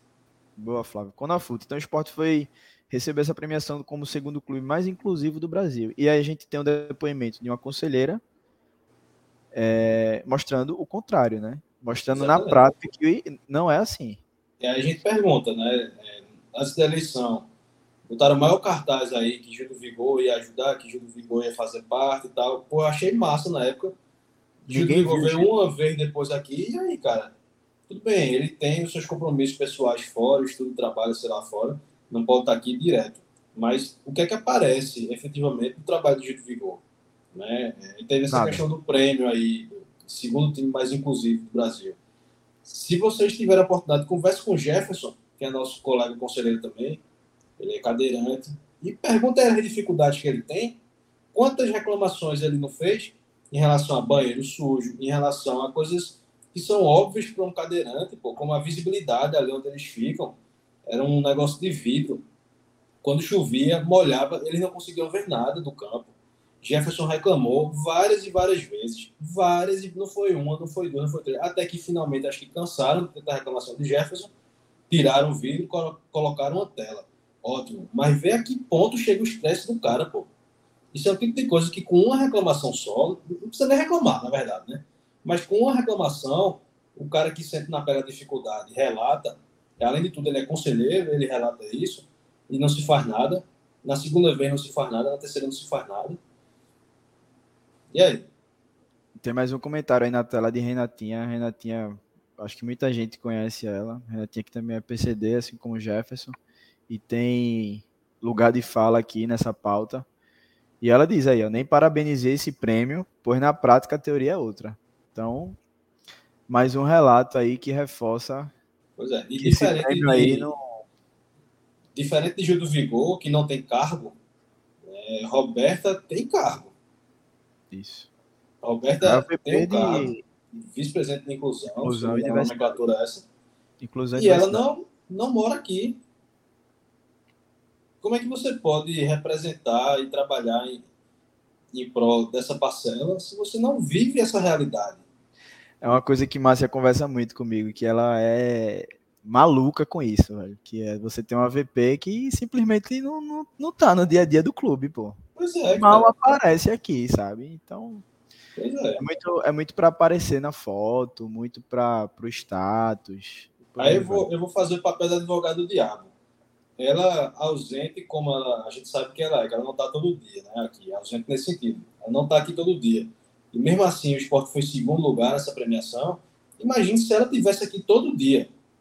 Ou imagine se a gente tivesse um, um VP que entendesse na, na pele as dificuldades né? de ser uma pessoa negra, de ser uma pessoa é, cadeirante, de ser uma pessoa pobre. Enfim, se tivesse uma pessoa que realmente tivesse essa consciência e sentisse na pele isso, eu acho que o esporte seria em primeiro lugar mundial. Não só brasileiro, mas mundial. Boa. Nenel, tu falou aqui no, no privado que tinha algo para falar importante aí, manda ver. É, então, é... antes de eu falar o que eu tenho para falar aqui, eu só queria fazer mais uma colocação breve para depois ser discutida também, mas até Zamboni chegou a falar mais acima que não podemos nos pautar por redes sociais, palavras da mesa, não, da mesa não, palavras de algumas pessoas, Né? De Foi Pedro Leonardo e de Fernando, e Fernando, Soares. Fernando Soares. Só que interessante é que na hora que ganha prêmio de top 20 da América de redes sociais, faz questão de dizer que foi massa. Enfim, a gente fala já disso porque é uma nota importante. Bernardo, ele finalmente com Bernardo Queiroz aqui, que ele é ex-conselheiro do clube e que a gente estava presente, inclusive na reunião do ano passado mais polêmica que teve, quando o senhor Pedro Leonardo Lacerda também é, se exacerbou, se, se engrandeceu, inclusive mandando Bernardo tomar naquele canto, na frente de todo o auditório, certo? E levantando da- do cargo, na, na época ele estava como presidente da mesa, ele se levantou em direção a Bernardo para agredi-lo fisicamente. Algo muito parecido com o que ele tentou fazer ontem com Hugo. Quem estava lá sabe, certo? E Bernardo me pediu para ler aqui a seguinte nota, tá certo? É, Bernardo tá aí, ele vai, vai confirmar aí, que acho que agora ele está conseguindo falar, ele vai confirmar que é dele mesmo, mas ele escreve o seguinte: Pedro Leonardo Lacerda não tem envergadura moral para criticar nenhum conselheiro ou torcedor. Ele desmerece toda e qualquer iniciativa que levante o esporte. Lembro na gestão dele no conselho que não foi aprovado barra realizado nada que ajudasse o esporte. Absolutamente nada. Citando pontos, proibiu transmissão das reuniões, bateu boca online com o conselheiro Fred Duarte, desrespeitou o próprio pai numa das reuniões do conselho, bateu boca comigo, no caso Bernardo, em reunião do conselho. Não tem comparação entre Pedro Leonardo e Doutor Silvio. Pedro Leonardo é de um braço político dos anos 90, oriundos do pai dele, Léo Lacerda, a quem tenho um altíssimo respeito. Por várias vezes os protocolos barra requerimentos eram pouco debatidos, porque a única coisa que Pedro Leonardo Lacerda queria era dar um título de benemérito para o pai. Tivemos a infelicidade de ter um presidente de conselho de tão baixo nível quanto Pedro Leonardo Lacerda. Palavras aí de Bernardo Queiroz.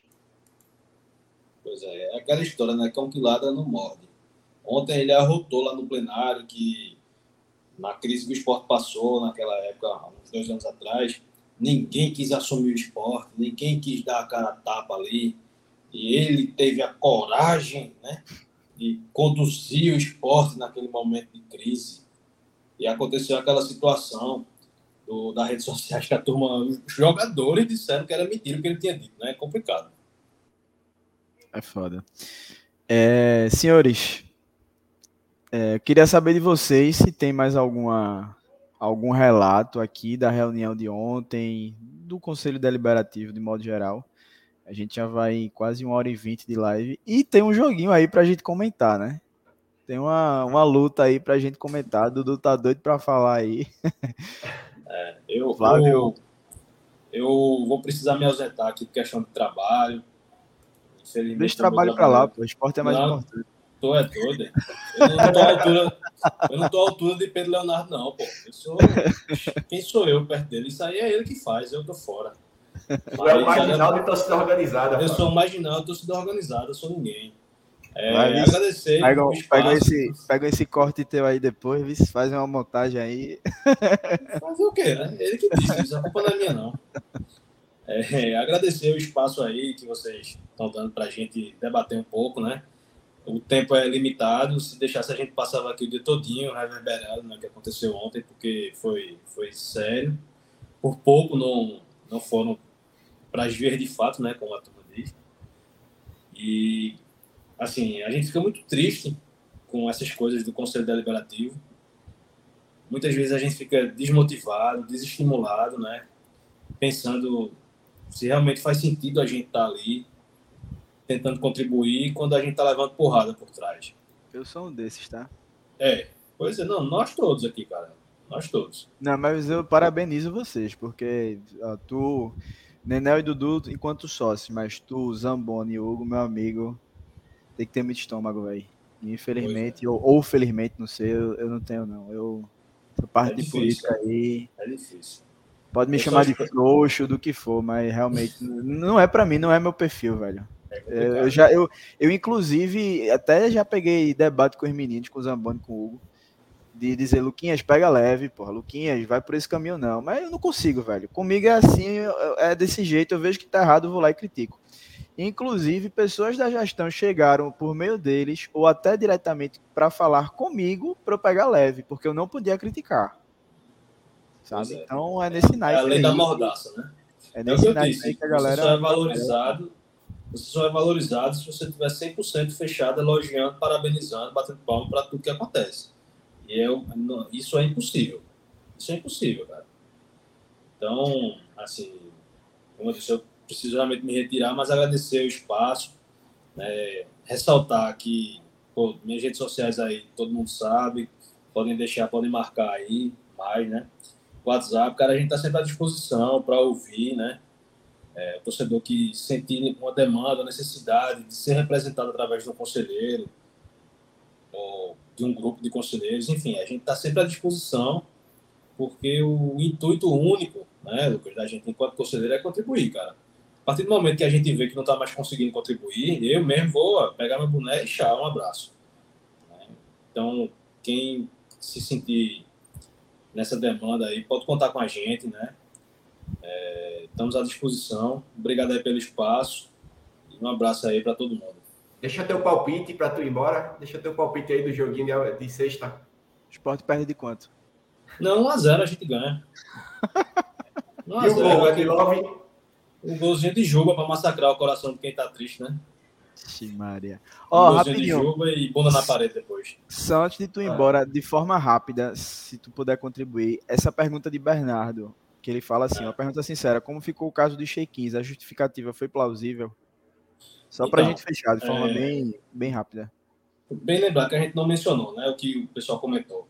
O que Rafael Campos falou é o seguinte, que o próprio sistema da Imply, ele tem uma espécie de trava, isso é feito automaticamente. Então, quando a demanda por ingresso está baixa, o sistema entende, a demanda por check-in está baixa, né? O sistema entende que não está mais valendo a pena deixar o check-in aberto, e aí ele trava e só libera a venda. Essas foram as palavras de Rafael. Ele disse que isso pode ser ajustado manualmente, que ele vai conversar lá dentro internamente para ser feito esse ajuste. Mas, assim, ficou claro para a gente que não é uma falha 100% da Imply, nem é um desinteresse absoluto do esporte. É uma, é uma junção dos dois, né? uma culpa dos dois. Primeiro que não dá para o esporte confiar 100% de, de olhos fechados no sistema, né? E também não pode ser alheio. Se você vê que existe uma demanda, você tem que abrir, até porque o sócio tem direito. Se você é sócio, você tem direito e o sistema está bloqueando, pô, tem coisa errada aí, né? Então, assim, o que Rafael falou foi nesse sentido de que o ajuste vai ser feito para melhorar essa questão do, do check-in. É, Fernando também passou algumas informações relevantes, né? Por exemplo, ele disse que o esporte já superou o que foi foi colocado como meta para arrecadação da, da, da, Secretaria Social. Se eu não me engano, ele disse que a meta era em torno de 9 milhões para o, para o ano inteiro, e a gente já vai em 11 milhões arrecadados com o plano de sócio, com o ingresso, com tudo isso, né? Então, assim, para você ver, no começo do ano, o check-in era mal visto pela gestão, ninguém queria, a turma ficou naquele silêncio, né, na virada do ano, porque o plano de check-in era somente até o final da Série B do ano passado, né? Virou o ano, não se falava nada. Quem tinha o plano estava conseguindo ir para os jogos ainda. Houve uma pressão absurda nas redes sociais, que eles acham que não é importante, mas se não fosse isso, o check-in não teria continuado. Eles que colocaram preço, mantiveram preço, fizeram estudo, fizeram tudo certinho, e o plano está sendo um sucesso. Porque em seis meses ele já rendeu mais do que era esperado o ano todo, cara. Você vai dizer que esse plano é ruim? Depende do seu ponto de vista. O que é, que é bom, o que é, que é ruim. Mas, pelo menos do ponto de vista financeiro, ele tem sido maravilhoso. Agora, existem falhas. Por exemplo, quando o sistema permite que você se associe e só pague aquele mês e consiga retirar todos os ingressos daquele mês, isso é uma falha. Né? Isso aí era para ser bloqueado, para você pagar, tem que pagar anuidade ou pelo menos três meses, digamos assim, né? Para você poder ter direito aos ingressos. Enfim, é uma série de, de problemas que existem na, nos planos de sócio, que a gente pode até conversar sobre isso outro dia, outro momento. Mas existem muitas falhas, existem muitos pontos de melhora, mas financeiramente, das da boca de Fernando e de Rafael, o plano é superavitário. Ele rendeu mais do que se esperava em apenas seis meses. Então, a gente fica na esperança de que, de fato, essas, essas melhorias venham o mais rápido possível. Afinal de contas, a gente só tem aí mais o quê? 11, 11 é, 10 ou 11 jogos em casa na Série B. E a gente sabe das dificuldades da área do retiro, né? a limitação de público, tudo isso. Mas o que precisa melhorar, do meu ponto de vista, é a questão do respeito ao torcedor. O torcedor precisa ser bem tratado. Seja ele dono de cadeira, dono de camarote, sócio, conselheiro, torcida organizada, não seja nada disso. Né? Seja um cara humilde, mas enfim, todo torcedor precisa ser bem tratado. Porque senão, cara, a gente vai chegar num ponto que vai começar a haver um desinteresse entre uma geração e outra. Né? Por exemplo, não sei quem de vocês tem filho aí, eu não tenho ainda. Mas assim, você vê as crianças de hoje em dia, já não existe mais aquela hegemonia de camisa de esporte Náutico Santa Cruz, como havia há 20 anos, há 25 anos. Hoje em dia as crianças usam mais camisa do Manchester City, do Barcelona, do Real Madrid, do Arsenal, né, do Liverpool. Por quê? Porque tem acesso a entretenimento puro na televisão ali. Né? Tá vendo. Não, eu também gosto do Liverpool. O cara tá vendo ali. É... Do Ajax. Do Ajax, exato. O cara tá vendo futebol de primeira categoria, estádios bons, né? E não, não sofre. O cara, para ver ali, ele não sofre, é entretenimento. Aí quando ele vem para do retiro, qual é o entretenimento que ele tem? Trânsito, briga na rua, dificuldade para entrar, portão fechado, gasoseiro que antigamente tinha, agora não tem mais, né? Mas gasoseiro com 15 minutos já não tinha mais água, não tinha mais cerveja, não tinha mais refrigerante, comida cara, banheiro sujo, estádio caindo aos pedaços, né? O que é que você vai conseguir passar para a próxima geração? É muito difícil, né? Então isso é uma responsabilidade que a, a gestão tem que ter em mente. Isso é responsabilidade deles manter o mínimo para que a próxima geração tenha interesse, porque senão vai minguar, cara. Infelizmente, vai minguar, a torcida vai diminuir, o público vai diminuir, a arrecadação vai diminuir, a tendência é o clube ser menor, cada vez menor. E a gente não pode deixar que isso aconteça. Né? A gente tem que trabalhar para, pelo menos, manter ou melhorar, se for possível. Né? Boa, Flávio. Agradecer mais uma vez aqui a tua presença muito importante os esclarecimentos que tu fez com o Nenel, com o Dudu, que vocês estiveram presentes ontem na reunião, e fazendo valer o papel de conselheiro, né? Exato, é, para isso que eu me falei, né? Exato. Representando a torcida, representando o sócio e fazendo valer o, o cargo de conselheiro. É... É. Vai, vai dar para ficar mesmo não, né? Pré-jogo. Não, preciso sair, tô com o navio chegando amanhã, bicho pega, cara. Beleza, vai embora. Obrigado aí pelo espaço, um abraço aí para todo mundo. Valeu, um abraço. Flávio. Um abraço. Deixa eu até pegar um comentário aqui de Ivanildo Melo que eu achei interessante. Ele disse: Desculpem, mas vou sair da live. Visto que em uma hora e meia de live só foi falado sobre conselho inoperante. Afinal de contas, estamos num pré-jogo. Ivanildo, saia, Ivanildo, não saia da live, não. Se você ainda estiver aí, né? realmente é uma pauta que leva muito tempo o debate, mas é uma pauta necessária. De fato, a gente queria estar falando já do pré-jogo aqui, era a pauta principal, mas diante do que aconteceu na reunião de ontem, a gente precisava falar, a gente precisava dar voz ao torcedor, a gente é questão tão importante quanto o jogo de sexta-feira.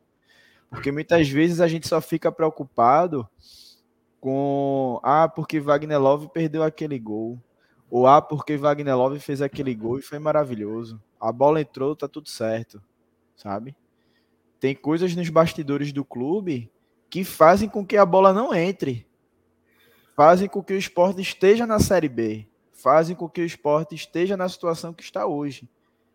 O esporte deveria estar na situação semelhante a de um Fortaleza, a de um Atlético Paranaense, mas não tá justamente por conta do que acontece nos bastidores e que boa parte da torcida não fica ciente porque não chega até ela, sabe?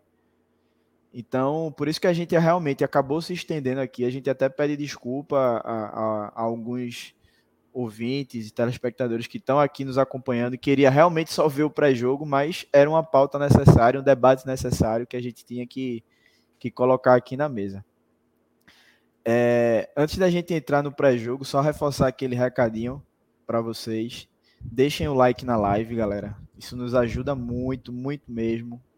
E o YouTube vai recomendar o nosso conteúdo para muitos outros torcedores.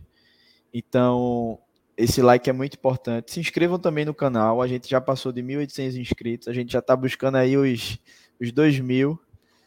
Então, é muito importante que vocês façam esse trabalho aí de formiguinha. Compartilhem a live também nos seus grupos do WhatsApp. Tem um botãozinho de compartilhar no YouTube. Já mandem no WhatsApp de vocês, nos grupos que ajuda bastante. E as nossas redes sociais, que está passando aí no rodapé da tela, que é o arroba Vozes da Bancada Underline. Tá, a gente está presente tanto no Twitter, Instagram, TikTok e no Threads, a nova rede social aí, concorrente do Twitter. Então, vocês seguindo lá a gente também vai, vai ajudar bastante. Nenel, só ficou eu e tu aqui agora. Dudu sumiu, acho que já já ele volta, mas vamos falar finalmente de Atlético Goianiense e Esporte, né? Esporte que vai jogar seu oitavo jogo nessa Série B fora de casa. O Esporte que tem um, ataque fora de casa, um ataque de Z4, fez apenas cinco gols, que é apenas melhor que Sampaio Correia, Ponte Preta e Tombense, se eu não me engano. É o 12 em aproveitamento e o 14 em pontos. Então, é uma campanha muito preocupante que a gente vem batendo na tecla, outros canais também vêm batendo muito nessa tecla, e parte da torcida vem defendendo muito o trabalho por conta do desempenho em casa, que é excelente, diga-se de passagem. O esporte é líder no aproveitamento em casa. Mas um time que quer subir e um time que vislumbra o título não pode ter um aproveitamento tão vergonhoso quanto esse fora de casa. Então, Nenel, como é que tu vê esse jogo de sexta-feira, o adversário de sexta-feira, e esse desempenho do esporte, o quanto pode atrapalhar mais uma vez, além dos desfalques, né? Porque a gente também vai sem Jorginho, novamente, Jorginho que é uma peça fundamental para o time. Então, qual é a tua visão, Nenel? Assim, infelizmente, infelizmente, até botei na tela aí enquanto tu falava justamente desses números, botei esse para mim absurdo que é a campanha do esporte fala de casa, né? É, quando a gente tem aí o mesmo número de vitórias que o pior time, né? É, o pior time em desempenho fora de casa, ou seja, nós temos o mesmo desempenho que o lanterna dos visitantes, né? Em número de vitórias. Então, por esse aspecto, eu não consigo estar otimista com o jogo do esporte, né? Do contra o Atlético Goianiense. Isso ainda somado a, aos desfalques que a gente vai, assim, a gente tem alguns desfalques a mais, onde o principal deles é Jorginho, né? É, Jorginho não não tá com, não foi bem substituído ainda, né? Acho que não que o garotinho Juan Xavier, que para mim joga muita bola, não que ele não tenha sido o cara, mas não, não que ele não tenha ido bem, né? Mas ele ainda não tem como ser o cara, né? Acho que ainda falta um pouco para Juan Xavier para ser o que Jorginho vinha sendo, né? E assim, infelizmente, pelo que eu vi, acho que Peglo continua fora, é, Alan Ruiz continua fora, Jorginho, Fabrício Daniel tá com tosse é, e Chico. Salvo engano, são esses cinco desfalques que o esporte vai ter. Chico não conta muito, para mim é reforço, tá? Não tá nem no banco, porque se aparecer alguma oportunidade, é, provavelmente vai vir Renzo aí, que eu quero ver muito mais. É, mas assim, me tira muita confiança ver, ver isso do, é, ver essa, esse retrospecto do, do Leão, né, fora de casa. Espero que, é, que isso mude no, na próxima sexta. O Atlético Goianiense é bom frisar que não vai nem com o treinador do banco, né? Que eu acho que não vai dar tempo de contratar e aparecer no bid ainda. E mesmo se der, nós já estamos encerrando a quarta-feira e o jogo é na sexta, ou seja, tem menos de 48 horas para se trabalhar, né? Então, provavelmente é um time que vem é, desmontado, né? Vem abalado e que se fosse uma equipe com mais gana, com mais sede de vitórias, eu acho que eu acreditaria fora de casa, porque é um jogo que o esporte, na minha opinião, tem a obrigação de vencer. Porém, eu não acredito na vitória. Fosse para apostar hoje, eu botaria empate ou vitória do Atlético Goianiense. Infelizmente. É foda. Dudu, eu vou até pegar um comentário que eu estava escutando podcast 45 e Fred fala muito sobre isso, Fred Figueroa, e eu concordo. É, que a gente vê o esporte comparado a outros clubes, você pega um Criciúma, a galera que tá ali no G4, quando vão jogar fora de casa, eles vendem caro uma possível derrota. Ou a postura em uma vitória é muito diferente da postura do esporte. E aí Fred até falou que ele dá até o exemplo no jogo contra o Chapecoense. Você não vê o esporte segurando a bola lá na frente. Você não vê o esporte de repente fazendo uma cera, que aí nesse caso já sou até contra, é meio que um antijogo, mas a gente sabe que rola no futebol, querendo ou não, é uma, é uma arma contra o adversário. Você não vê uma, um time com atitude mais de, porra, eu quero ganhar esse jogo, eu vou ganhar esse jogo, vou sair daqui com os três pontos, porque eu tô lutando pelo título, além de eu estar tá lutando pela, pelo G4, eu tô lutando pelo título. Mas a postura que a gente vê é de um esporte muito como é que eu posso dizer? Muito mole, sabe? Muito. Parece que não, não, não tá ali em campo, o resultado tá, tá bom, se acomoda. E a gente vinha falando desde o início da temporada sobre esse nível de concentração do esporte nas partidas. Que na Ilha do Retiro é uma coisa e fora de casa é outra. Então, como é que tu enxerga essa situação do esporte fora de casa, Dudu? Eu vou falar rapidinho, porque eu tô Vou dar uma saidinha aqui, tô muito bem não, velho. Marcelo vai me, me entrar no meu lugar. Mas só para falar básico, assim, rápido, é uma postura que, tipo, parece dois times diferentes, sabe? O esporte em casa é uma forma, fora de casa é outra, que eu não consigo entender o porquê, qual motivação, o que acontece dentro do vestiário para existir uma discrepância tão, tão absurda, sabe? É a atitude em si que a gente cobra tanto, principalmente uma postura fora de casa, que infelizmente o esporte não entrega. Todo jogo do esporte, beleza que a gente empatou um jogo interessante, teve outro jogo que a gente foi com reserva tal, conseguiu pontuar, mas as atitudes da gente em campo é muito aquém, sabe? Do que o esporte pode entregar. E nem é nenhuma comparação de jogar em casa e jogar fora, porque jogar em casa tem aquela questão de ter a torcida a seu favor, você tem que é, tem que partir para cima dos adversários tal.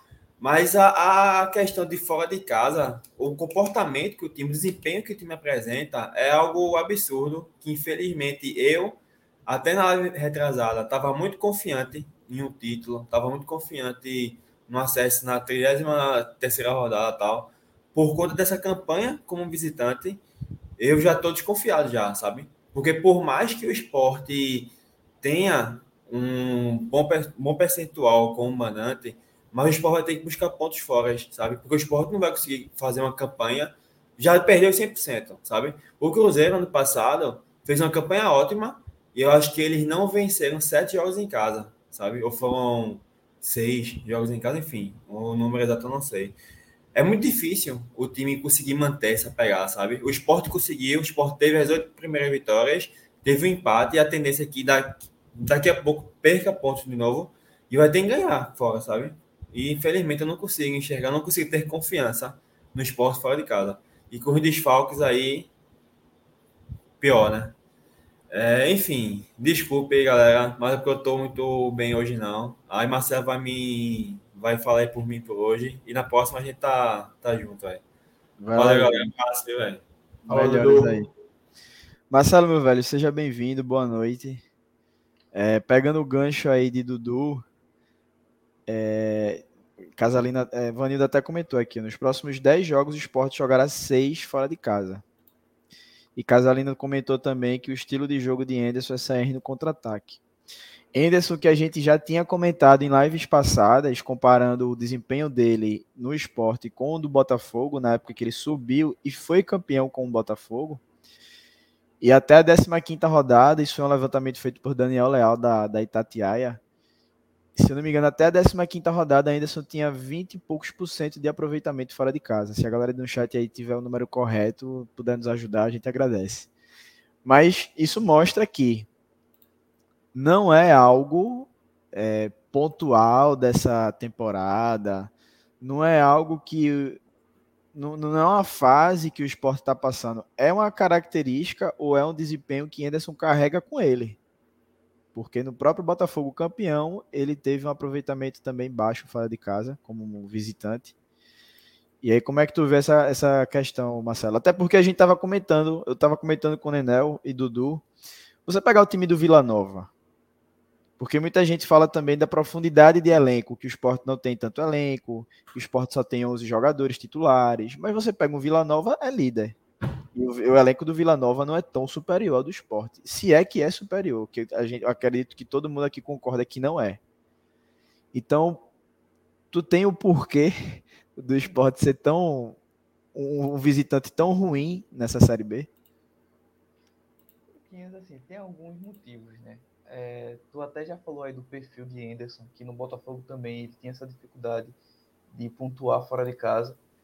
Eu acho que não sei se existe isso, mas por exemplo, talvez em casa o esporte consiga ter mais intensidade, consiga jogar com mais motivação pelo fator torcida e também porque um tipo de planejamento, pelo menos nesse início de Série B, em que o esporte tinha muitos jogos, sabe? é, muitos jogos em sequência e não tinha tempo para descanso. Então, ó, bora é, dar mais intensidade nos jogos em casa, porque é, por algum motivo eles valeriam mais, não sei. Mas isso aí também é teoria, porque até, até nos jogos que. É, é curioso, né? Até nos jogos que, que o esporte poupou, ou que teve problemas é, é, de lesão de última hora, como no Criciúma, foi fora de casa. Então acho que fora de casa há um certo uma certa motivação a menos, digamos assim. E eu acho que isso acaba afetando demais os jogadores. E, eu acho que nem Anderson, se Anderson quisesse é, é, é, mudar isso, não seria tão simples. É que nem aquela, aquela questão do gol, é, do time que recua após, após fazer um gol. O time faz o gol e recua.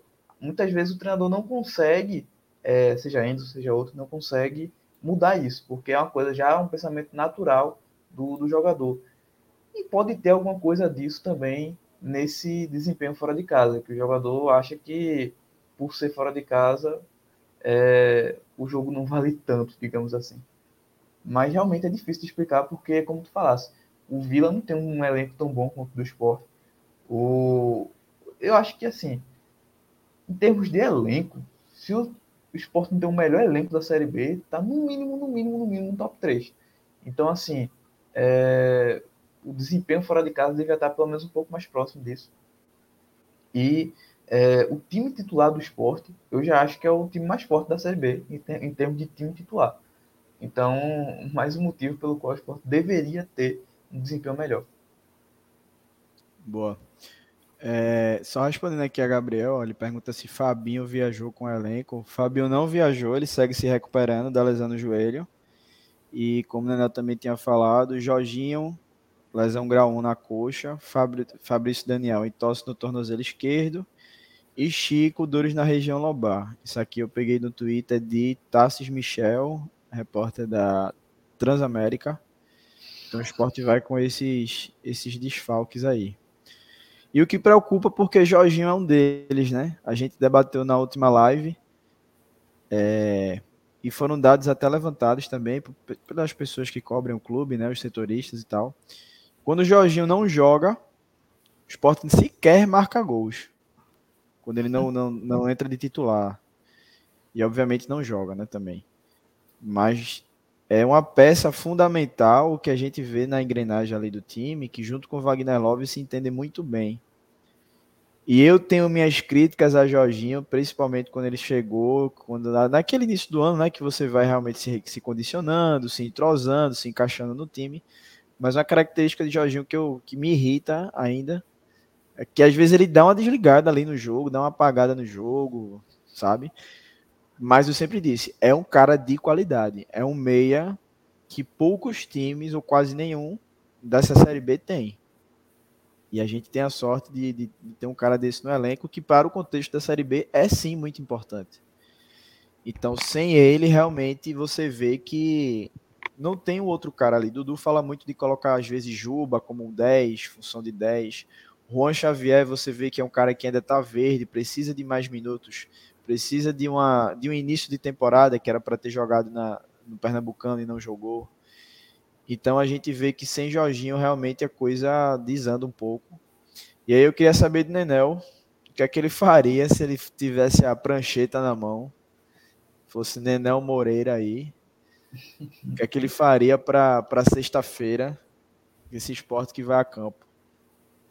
Então, eu acho que o problema é que Anderson não tem o que fazer, né? É botar o Xavier e esperar que o menino continue indo bem, né? E que, assim, infelizmente eu tenho medo que ele se queime, né? Numa partida como essa.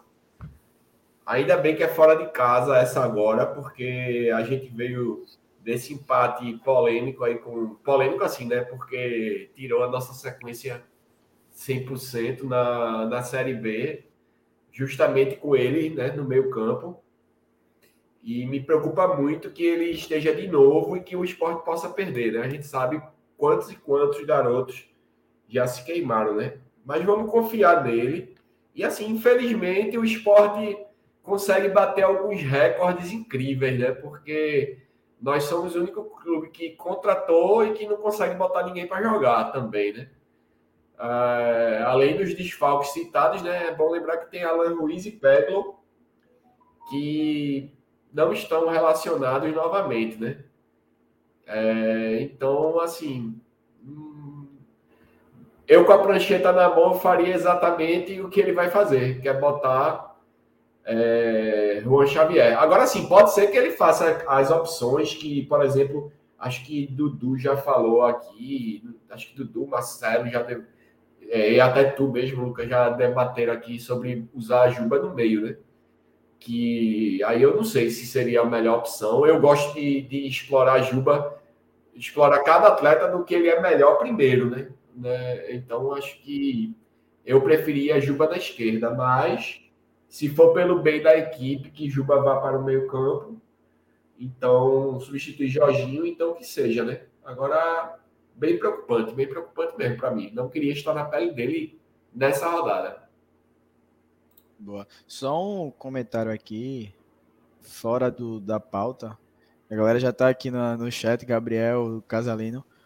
O nosso querido Bahia City está oh, eliminado da Copa do Brasil. Mais uma vez, não passou das quartas de finais. O gigantesco Bahia, que se diz então gigante, mais uma vez não passou das quartas de finais. Nunca na história deles chegaram a sequer uma semifinal empatou em 1 a 1 com o Grêmio e foi eliminado nos pênaltis.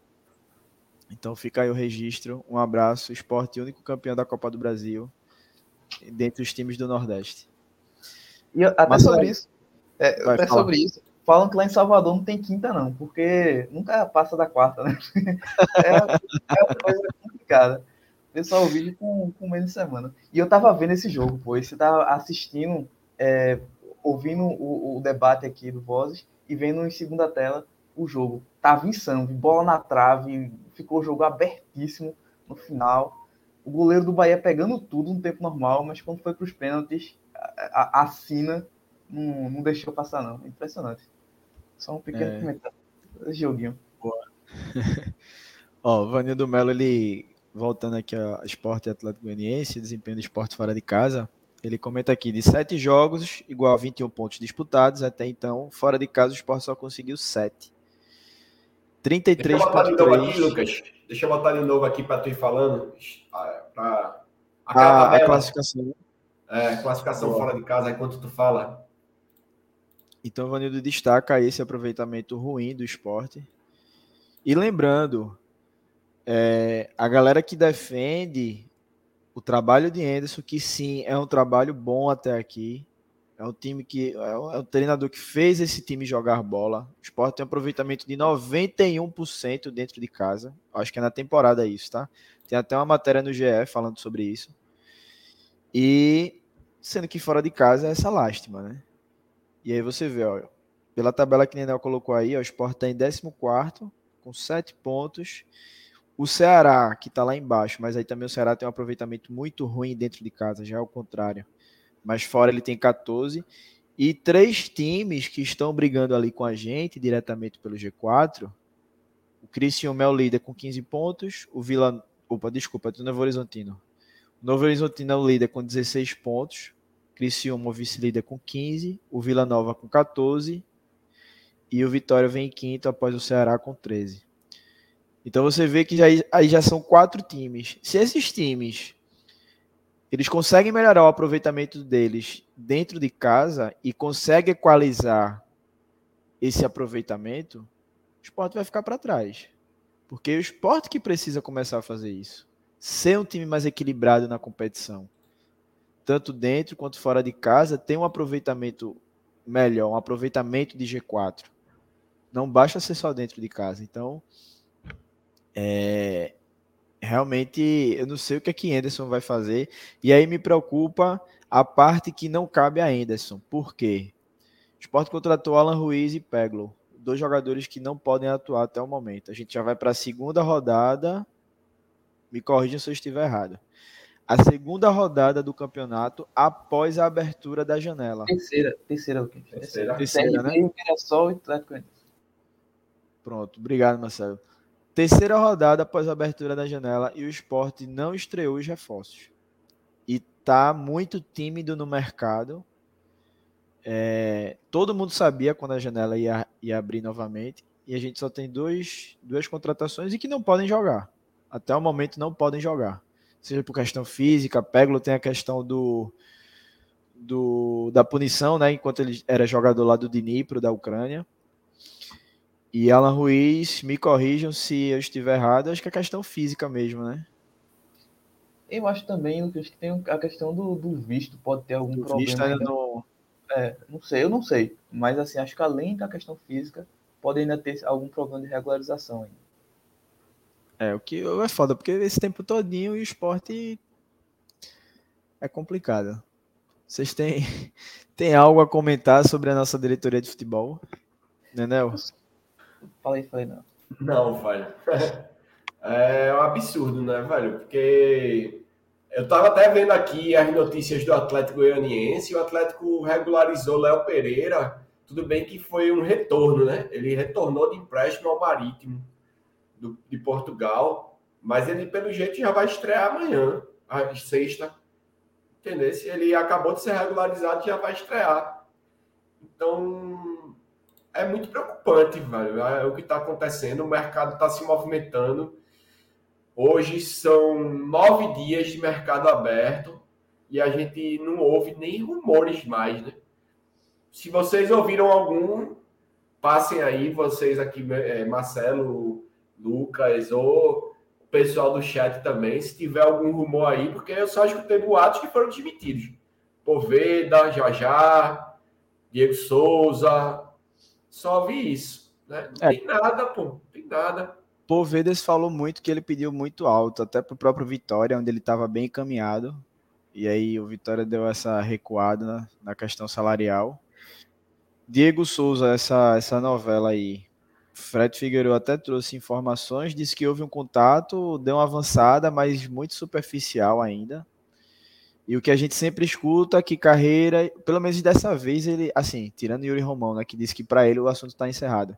Mas Anderson, Carreiras e Jorge Andrade, pelo menos eles estão alinhados no discurso de que é aquela de que tem que se encaixar na questão salarial, na questão de jogo, se realmente ele vai estar tá satisfeito com a quantidade de, de, de, jogos que talvez ele venha a receber. Então, mas aí ao mesmo tempo eu não sei que demora danada é essa para definir ou não se não vem sabe? E aí ficar dependendo de um cara se vai vir ou não. Quando vê, fecha a janela, não traz nenhum atacante. E aí a gente vai com o Fabrício Daniel improvisado de 9, vai com o nosso grande Gabriel Santos. E se Love se machuca de novo, e aí? Cara que já tem 39 anos, idade avançada. Então realmente é preocupante. Fora as outras posições, né? Que ali as pontas, a gente vai perder Juba. Eu repito, não acredito em Peglow para ser esse substituto à altura. Não acredito. Então, a diretoria está dormindo no ponto. Está dormindo no ponto. Está complicado. Marcelo? É, Lucas, realmente eu até esperava que Pego, pelo menos Pego, tivesse a disposição, pelo menos contra o Mirassol, contra o CRB foi muito em cima, mas a gente vê, como o Nenel falou, é, o Vitória jogou segunda-feira contra o Vila, já tinha dois reforços como titulares, ou seja, eles não só estavam à disposição, mas estavam bem fisicamente o suficiente para entrarem como, como titulares. Então, poxa, ter um Pego para jogar no, no segundo tempo, no jogo contra o Mirassol, era pedir demais. Ter um, um, um dos jogadores que foram contratados para isso, é, pelo menos entrando no segundo tempo, é muita coisa? Não é. Então, se o esporte é, pretendia trazer esses nomes Agora, poxa, também traz, traz outros nomes para complementar que possam entrar com, com mais rapidez, um cara que já esteja bem fisicamente, um cara que, sei lá, jogava no Brasil e por isso a regularização seria mais rápida, já estava com ritmo de jogo, para ter até um, um, um, uma opção mais rápida para o esporte, porque Love estava machucado já há algum tempinho, desde o jogo, antes do jogo da Chape, eu acho que ele se machucou. Então, já sabia que ele estava com uma contusão há algum tempo. A gente tinha lá bandeira que voltou de lesão depois de muito tempo e voltou mal porque estava sem ritmo de jogo, que eu acho que é até meio natural. Mas já era um cara que também estava machucado, também do setor ofensivo. Então tinha uma certa urgência para ter um, um, uma, pelo menos uma ou duas opções com rapidez. E eu até não sou do time que acha que o esporte deve contratar muitos jogadores. Eu, não, não, eu acho que quatro nomes. É, do, olha, somando-se mais dois nomes, Alan Ruiz e Pego, já é o suficiente. Eu acho que o importante aqui é a gente ter qualidade e não quantidade. O, a gente vê alguns times, até o, um, um time falecido lá da quarta divisão, contratam 50 nomes por ano. E aí, onde eles estão? E normalmente é isso, sabe? Normalmente essa quantidade grande vem com uma qualidade baixa, com um ou outro acerto, e não costuma valer a pena. Então, bora focar na qualidade, mas também, pelo menos, um dos nomes já deveriam estar à disposição de Anderson, pelo menos para entrar no segundo tempo, uma opção de banco, que é um problema sério do esporte, o banco, né? E a gente pode até fazer um exercício aqui dos que já chegaram. Alan Ruiz ele poderia substituir um Jorginho, Peglo poderia substituir Juba. E aí para fechar esses quatro que tu falou, poderia ser o centroavante, né, para substituir Wagner Love. E ali na ponta direita a gente teve até um reforço, né? A volta de Labandeira, que ele volta a fazer aquela aquela dúvida ali para Anderson junto com o Edinho, para ver quem é o titular da ponta direita. Mas eu acho que de repente um cara com a característica ali de, um, de um segundo atacante, sem ser tanto de beirada, sabe? De repente eu acho que poderia acrescentar no elenco. E aí você fecharia esse ciclo de contratação. Volante, eu pessoalmente já tinha falado, e eu acho que até uma opinião semelhante à tua que a gente não precisaria trazer volante. A não ser que realmente fosse um cara fora da curva, que é muito difícil, porque é caro. O esporte não teria dinheiro para bancar a vinda de um cara desse. E aí, aí sim, se fosse um volante que chega realmente com status de titular, que a gente sabe que vai ser titular e comanda aquele meio de campo, aí beleza, você vai atrás de um volante. Mas hoje a gente tem Ronaldo, Fábio, Pedro, Ítalo, Fabinho tá voltando de lesão daqui a pouco. É, esqueci de alguém? Veja, existia, havia algumas pessoas falando que Alisson Cassiano faz a de volante também, é, o zagueiro, né? Numa urgência, né? Se tiver muita Não. gente aí fora do jogo, de repente. Exato. E eu acho e... que Alan Ruiz, pelo, pelo até pela análise que Dudu fez no, é, no shorts, quem tiver por aí para ver, ele é um todo campista, então acho que ele pode fazer um, um segundo volante que seja mais ofensivo, sabe? Então, para mim, ainda tem Lucas André, que é garoto ainda, mas para ser sexta, sétima opção, tá ok também. É, eu tô bem satisfeito com as opções de volante. E Alan Ruiz na... Daniel. E assim, só para não sair, ficar muito distante na questão dos volantes, agora há pouco, assim, a, a gente, além da gente não estar tá contratando, a gente, a, o esporte acabou de anunciar agora há pouco isso aqui, ó. Que a gente já sabia, João Igor foi oficializado, tá? A saída para Chapecoense. Notícia que foi oficializada agora há pouco. A gente estava já em live e eu já separei aqui para mostrar que ele está até o término da temporada emprestado para a Chapecoense. Quando acaba o contrato dele com o esporte, ou seja, ele não volta mais ao Leão. E assim, não que isso, João Igor, seja importante, que não era, infelizmente. Não que Kaique não seja, mas a gente está perdendo peças e não está ganhando nenhuma, né? A verdade é essa, infelizmente. Por mais que sejam ruins, mas a gente está perdendo peças. É. É, eu, eu pego muito, assim, eu acredito que não vai acontecer, até porque somos esporte, e o, o exemplo que eu vou dar é o Náutico, mas assim, comparando em relação ao mercado, todo mundo acompanhou, ou pelo menos escutou, aquela campanha do Náutico quando eles saíram de forma avassaladora, liderando ou ali dentro do G4. Realmente uma campanha muito boa. Mas na virada ali do turno, onde precisava a diretoria trazer algumas peças, a gente viu a, a ladeira que o Náutico desceu e não acabou não subindo mais uma vez, não acredito que vá acontecer a mesma coisa com o esporte. Até mesmo com esse elenco que está aí, eu acredito que a gente sobe. Mas a gente não pode dar sopa pro azar, né? A gente não pode se garantir, porque é como eu falei, se o Wagner Love se machuca, se o Thierry se machuca, se o próprio Jorginho passa mais tempo no departamento médico, e aí? Vai ter a saída de Juba. Então a gente tá batendo nessa tecla praticamente toda a live e a gente já está no nono dia de janela aberta, na terceira rodada após a abertura da janela, e até agora ninguém estreou. Até os reforços que chegaram não jogaram.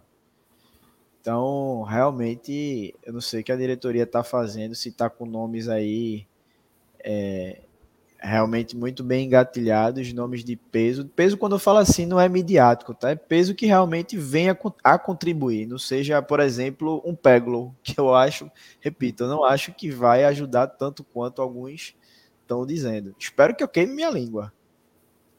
Mas, por exemplo, Alan Ruiz, que você tem um status de uma certeza maior, pode dar tudo errado. Pode chegar aqui e jogar nada mas você vê que é um cara que tem um status de uma certeza maior de dar certo, sabe? Então vamos ver se realmente chegam jogadores desse peso, desse, desse naipe aí para ajudar o time, ajudar até Anderson, né? Que ele tem a parcela de culpa dele, mas também precisam dar ferramentas para ele trabalhar.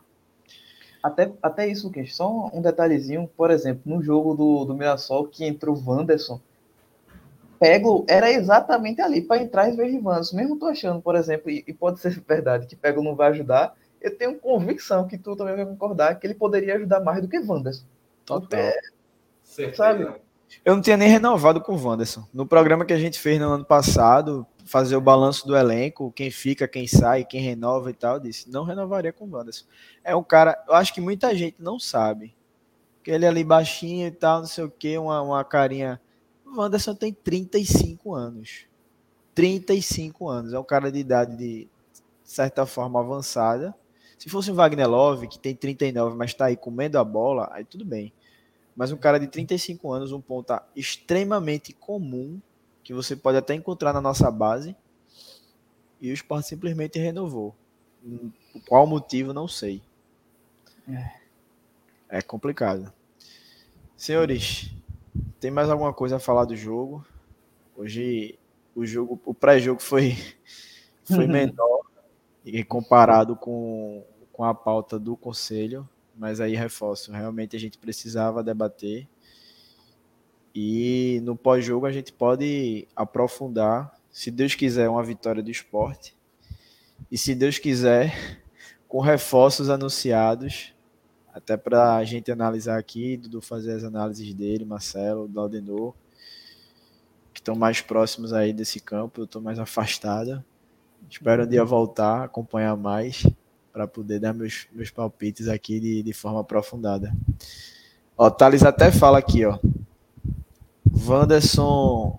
Cadê? Wanderson cabe na Chapecoense, hein? Concordo, velho. Ou Mas então tem um no Timbu pra fazer raiva. No Timbu, beleza. Mas na Chape, ele completou o nono jogo contra o É Mirassol. verdade. verdade. E na Série B, é até oito jogos ainda poderia se transferir. Mas ele fez. Um, foi até um dos pontos que eu pensei. Pô, se fosse Peglo entrando, pelo, mesmo se Peglo errasse tudo, pelo menos permitia que Wanderson tivesse mais à disposição para ser negociado. Negociado, Então, né? É isso.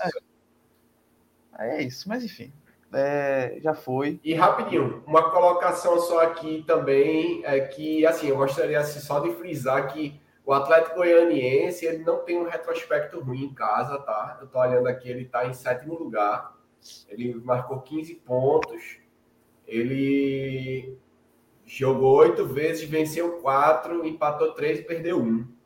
Certo? Então, é, isso torna a campanha razoável deles, né? E isso já preocupa.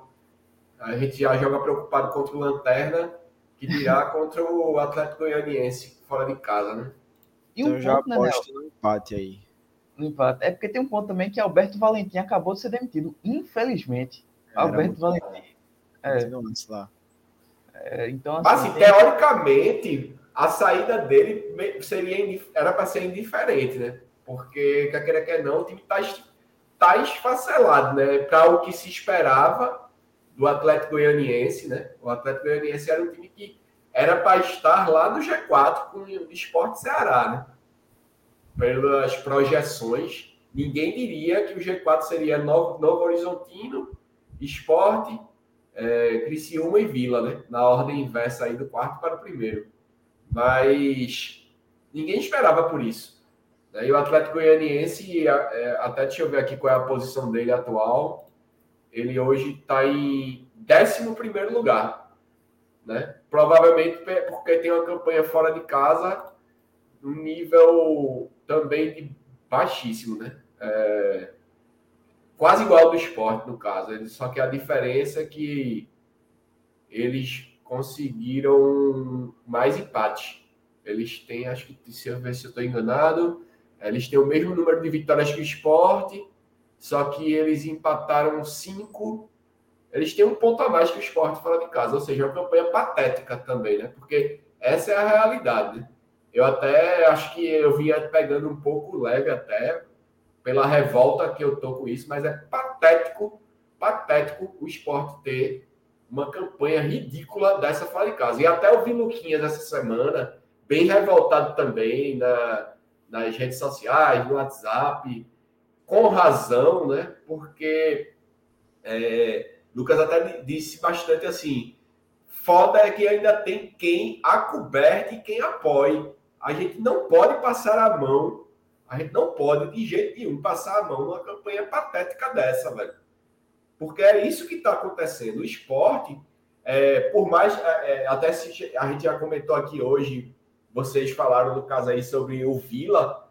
O Vila não tem um elenco melhor que o do esporte. É bom ressaltar quem é o treinador do Vila Nova. Claudinei Oliveira.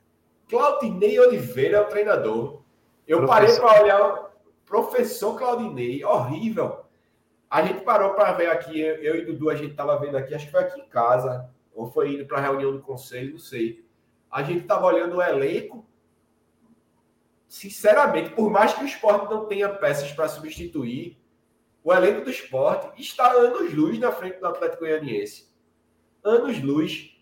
Então, assim, eu sei que, o que, por exemplo, o Ceará tem um elenco que pode até ser melhor que o do esporte e não está dando resultado. Problema, velho, o esporte é um time que vinha prometendo muito.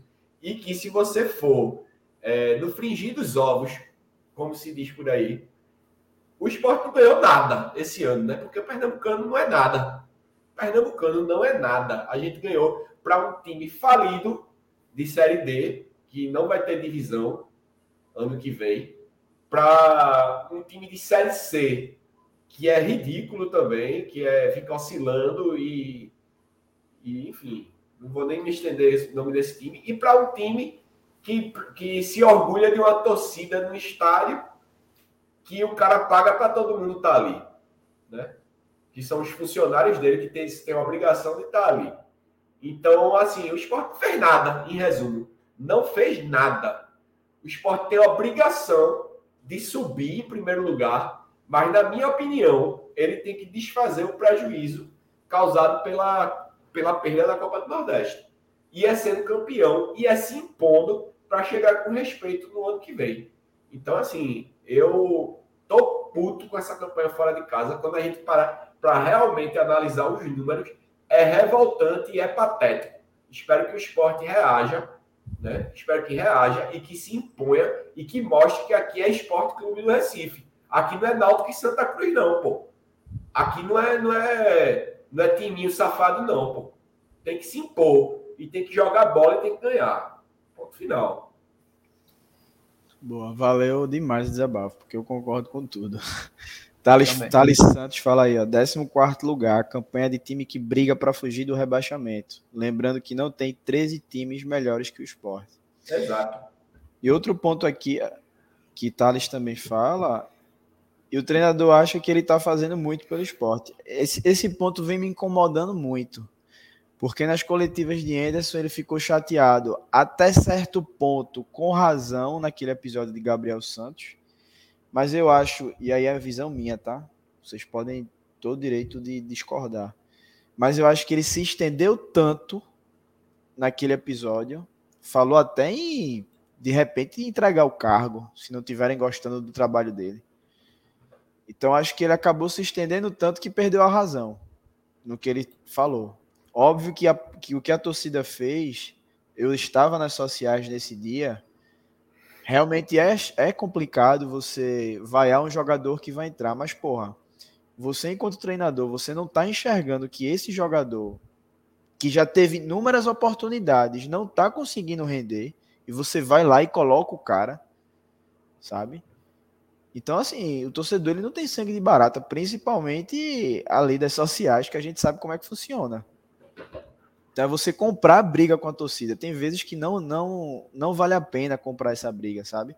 Quer recuperar o jogador, beleza. Eu acho é, essa parte de Anderson muito importante. Ele já tentou fazer isso com o Matheus Vargas, já está tentando fazer isso com o Gabriel Santos, mas tem uma hora que não dá, velho. Não dá. Você tem que ter esse essa análise que, porra, tentei. Já aqui para mim, aquele jogo contra a Chapecoense lá, que ele deixou Gabriel Santos por 80 minutos, 88 minutos em campo, eu acho que ali tinha sido o ultimato ele deu praticamente o jogo todo para dizer, realmente, não dá. Mas aí no jogo seguinte ele vem com o Gabriel Santos de novo. Então é difícil o torcedor ter paciência e aí ele cobrar a paciência do torcedor diante dessas atitudes que ele vem tendo. E no jogo passado contra o Mirassol ele também não gostou das vaias que a torcida deu ao final da partida. E aí foi ao final da partida, o torcedor esperou o resultado ser concretizado. E o torcedor também não pode vaiar. Ah, porque o torcedor quer que a gente ganhe todas. Claro, o torcedor paga ingresso para isso. É normal. E aí, se você, meu amigo, se você não quer vaia, se você não quer crítica, São Caetano tá aí, velho. Com todo o respeito ao São Caetano, que um dia já incomodou gigantes do Brasil, mas o São Caetano tá aí, sem pressão. O retrô é aqui do lado. O retrô é aqui do lado. Não tem pressão nenhuma, não tem torcida. Então, é, essa, isso que Thales pontuou aí, que ele tá fazendo que Anderson acha que está fazendo muito pelo esporte, não fez nada pelo esporte até agora. Nada, como o Nenel também bem pontuou. Então, ele tem que botar os pezinhos no chão. Trabalho muito bom durante a temporada, isso é fato. Mas ele precisa se ligar. Deixa eu ver quem está comentando mais. Um ponto, só complementando, é que assim, essa crítica que fizeram, essa, até o erro, como tu falou, da, da torcida, em xingar e falar mal lá, de, em chamar de burro, quando ele quis colocar Gabriel Santos, não foi da torcida toda, muito pelo contrário, foi uma dúzia de gato pingado que tinha ali perto das sociais, que a gente já sabe como é que são as sociais. E aí ele meio que deu tanta importância para esse pessoal que eu acho que foi ele deu mais importância para esse pessoal do que para o resto da torcida que é, gritou o jogo inteiro, que apoiou o jogo inteiro, que não fez isso que esses poucos torcedores fizeram. Então, assim, ele, ele, ele supervalorizou esse fato muito mais do que qualquer outra pessoa. Ô, Lucas. Oi, Daniel. Eu estava fazendo rapidinho o cálculo enquanto vocês falavam. E, me corrija se estiver enganado, mas é 33% de aproveitamento que a gente tem fora hoje, não é isso? Isso. Vanildo colocou aí na, na tela. Vamos lá, eu fiz uma leve projeção. A gente teria entre, se a gente mantiver 33% de aproveitamento dentro de fora de casa até o final do campeonato, a gente vai ter em torno de entre 18 e 19 pontos conquistados fora de casa, certo? Eu vou arredondar para 19. E eu estou supondo que a gente ganhe. Assim, a campanha do Cruzeiro, que ganhou ano passado, a campanha do Cruzeiro foram 12 vitórias em casa, tá? 12. Então, foram sete, duas derrotas e cinco empates. Eu estou subindo esse número para 14 vitórias em casa. 14, onde a gente faria 42 pontos. E assim, vou botar que a gente vai perder dois jogos. Porque a, a gente sabe que não vai vencer tudo. Se vencer, maravilha, eu estou errado. Mas agora vamos somar 42 que seria as 14 vitórias, 3 empates e mais 19, 19 pontos fora. Nós teríamos um total de 64 pontos. Numa Série B, nas CNTP, nas condições normais de temperatura e pressão, a gente, a gente subiria. Mas pautado pela campanha atual, né, pela média que os times estão trabalhando, então, isso se torna muito perigoso, porque a gente está no limite do acesso, no, nos anos normais. E isso é perigoso, porque a, a, é, os times estão com uma pontuação muito alta e que traz uma projeção próxima a 70 pontos, pra, ou acima um pouquinho, para estar na Série A. Então, assim, isso, essa campanha aí, fora de casa, põe em risco um acesso não é nem o título só, é um acesso. Total. Porque a gente tem que ver que alguns times ainda devem crescer de produção, né? Acredito eu que alguns times vão crescer e outros vão cair, como por exemplo o Novo Horizontino, que já está em queda livre e em breve sairá do G4. Eu não acredito no Novo Horizontino nem entre os sete melhores. nem entre os sete. Mas o. O um Atlético Goianiense da vida, um Ceará, é, talvez até mais o Ceará, pode ser que cresça ainda. Né? E vai ter o, Mirassol, o Mirassol, tá, né? Porque o Mirassol, Isso, assim, Mirassol. Muito, muito organizado o time dele. Eu só não confio no Mirassol porque esse jogo, tudo bem, eu tô me pautando por um jogo só, é até errado eu avaliar dessa forma. Mas me parece um time que, assim, não tem vontade de ganhar, sabe? roda, roda, roda a bola, roda a bola, roda a bola e não vai, não é, não é agudo, não é vertical, mas se realmente acertarem isso, de repente pode ser uma ameaça ali ao G4. O Vanildo Melo ele coloca aqui, é, se o esporte mantiver 100% dentro de casa, infelizmente a gente já perdeu esse 100%, e a fraca, e a fraca campanha fora, na 26 rodada terá algo em torno de 44 pontos, e posteriormente terá 12 jogos para o final da Série B. Deixa eu ver. A Itália fala aqui que 100% já não, não tem mais. Mas eu entendi o que Vanildo quis dizer, entendeu? Se ele se mantiver daqui para frente. É, daqui para frente. Ah, tá. Desculpa. desculpa. São Foi. nove jogos que a gente fez, a gente tem mais 10, seriam mais 30 pontos no campeonato, né? Dentro de casa. Boa. Falha minha aí na, na interpretação. Ele completa aqui, né, Nel, os que tu tinha falado. Cadê? Essa média de Manuel é baseada no primeiro turno, só que estatisticamente o aproveitamento no segundo turno sempre cai. Realmente, é, o Vitória, que hoje é o quinto, né? Se eu não me engano, ele já está dando uma estabilizada nessa questão do, do ritmo de pontuação, historicamente. E aí a tendência é que realmente no segundo turno isso vá diminuindo mesmo, esse aproveitamento absurdo que esses times do G4 estão tendo. Mas a gente precisa permanecer alerta com essa campanha fora de casa para a gente não não tá sendo ameaçado ali. Hoje a gente é terceiro, mas de repente dá um deslize já é quarto. E aí? Fica ali na, na, na o primeiro clube, né? Ameaçado de, de, sair dos quatro melhores. Então o alerta já tem que estar tá ligado há muito tempo. Eu não sei se vocês lembram, mas teve um, um campeonato brasileiro eu acho que foi até o de, o de Bruno Mineiro, é, contra o Vila Nova, que o Sport estava fora do G4. e aí na penúltima rodada teve um, uma vitória, e aí os outros times tudo perderam, e aí na última rodada o esporte entrou. Então, assim, é, correr esse risco, porque assim, o que, é que eu digo? Você está lá na penúltima rodada, no G4, mas próximo do, do, quinto, você pode ter um jogo ruim, pode ser que alguém importante se machuque, pode ser que os caras entrem no dia ruim e perca a quarta posição e lascou, porque no final não vai depender só de si para garantir o acesso. Então é como o Luquinhas falou sobre as contratações é, que o esporte precisa fazer. Não pode dar brecha nesses jogos fora de casa também. É, porque Série B é uma competição que não que tem um nível técnico muito alto, mas é uma competição chata, uma competição difícil. E o próprio Enzo já trabalhou em várias Série B, já foi campeão algumas vezes. Então ele sabe que a gente não pode jogar fora de casa todo jogo para empatar, porque aí se perde é complicado, porque vai ter que manter uns 100% irreais em casa.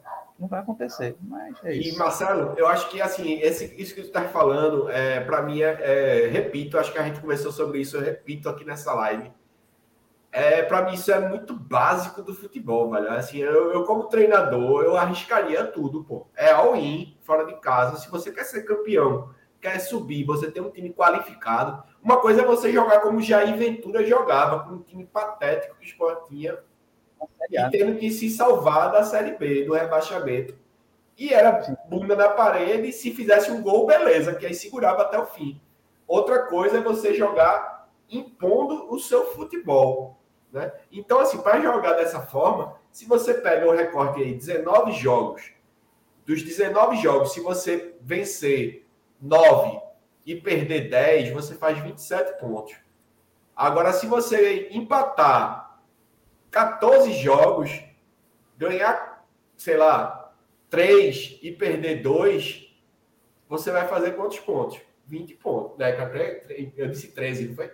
23, faz 23 pontos, eu acho. Faz 23 3 pontos. 14, 14 empates, é isso mesmo, 23 pontos. Pronto, você faz 23 pontos e perdeu menos. Eu prefiro perder mais. Eu prefiro perder mais e ganhar mais. E eu acho que já teve uma campanha, salvo engano, teve uma campanha do esporte de, de acesso que foi muito dessa forma. O esporte. Mazola. Mazola. O time de Mazola. Aquele time, era. Era ganhar ou perder. Né? O esporte, acho que, se eu não me engano, se eu estou bem lembrado, no final do primeiro turno, o esporte nem tinha empatado ainda. Ou tinha vencido, ou tinha perdido. É isso mesmo. Né? Mas estava lá e subiu. Enfim, eu, eu prefiro isso, porque no critério, no final, a vitória faz diferença. Né? O primeiro critério de desempate em qualquer competição é o número de vitórias. Então, jogando dessa forma, para mim, é o ideal. Acho que só falta isso ao esporte. Deixa eu responder ao Wendel Leite aqui. Ele tira onda. Lucas, que lesão é essa que teu irmão gêmeo tem que novamente tem que novamente não vai jogar e nem viajou. Ele está se referindo aí a, a Jorginho. Jorginho Wendel, ele tá com lesão grau 1 na coxa, por isso que ele é desfalque novamente. É, Thales Santos, eu tô bem na, na linha de Thales aí. Eu, sinceramente, também. não espero nada desse jogo, também não espero. Vanildo ele complementa aqui, ó, antídoto. Reforçar, encaixar e vencer. Pelo menos umas três ou quatro vitórias fora de casa e manter o desempenho em casa. Acho que é bem por aí mesmo. Exatamente. Se essa quantidade de vitórias aí, se mantiver o aproveitamento dentro de casa, dá para chegar. É, Thales fala aqui novamente, eu acho que ainda está claramente despreocupado com o esporte. O cara fala que o Mirassol é melhor que o esporte, a diretoria continua bajulando o cara. Diretoria muito lerda nas contratações. Felipe Aureliano. Gil, beijo, Gil. Gil tá por aqui na live, ó, lindos. Gil. Valeu. Nossa repórter da TV Tribuna aí, hein? É. Que moral, hein? Que moral. Moral demais. E é isso. Cadê Vanildo complemento aqui, ó?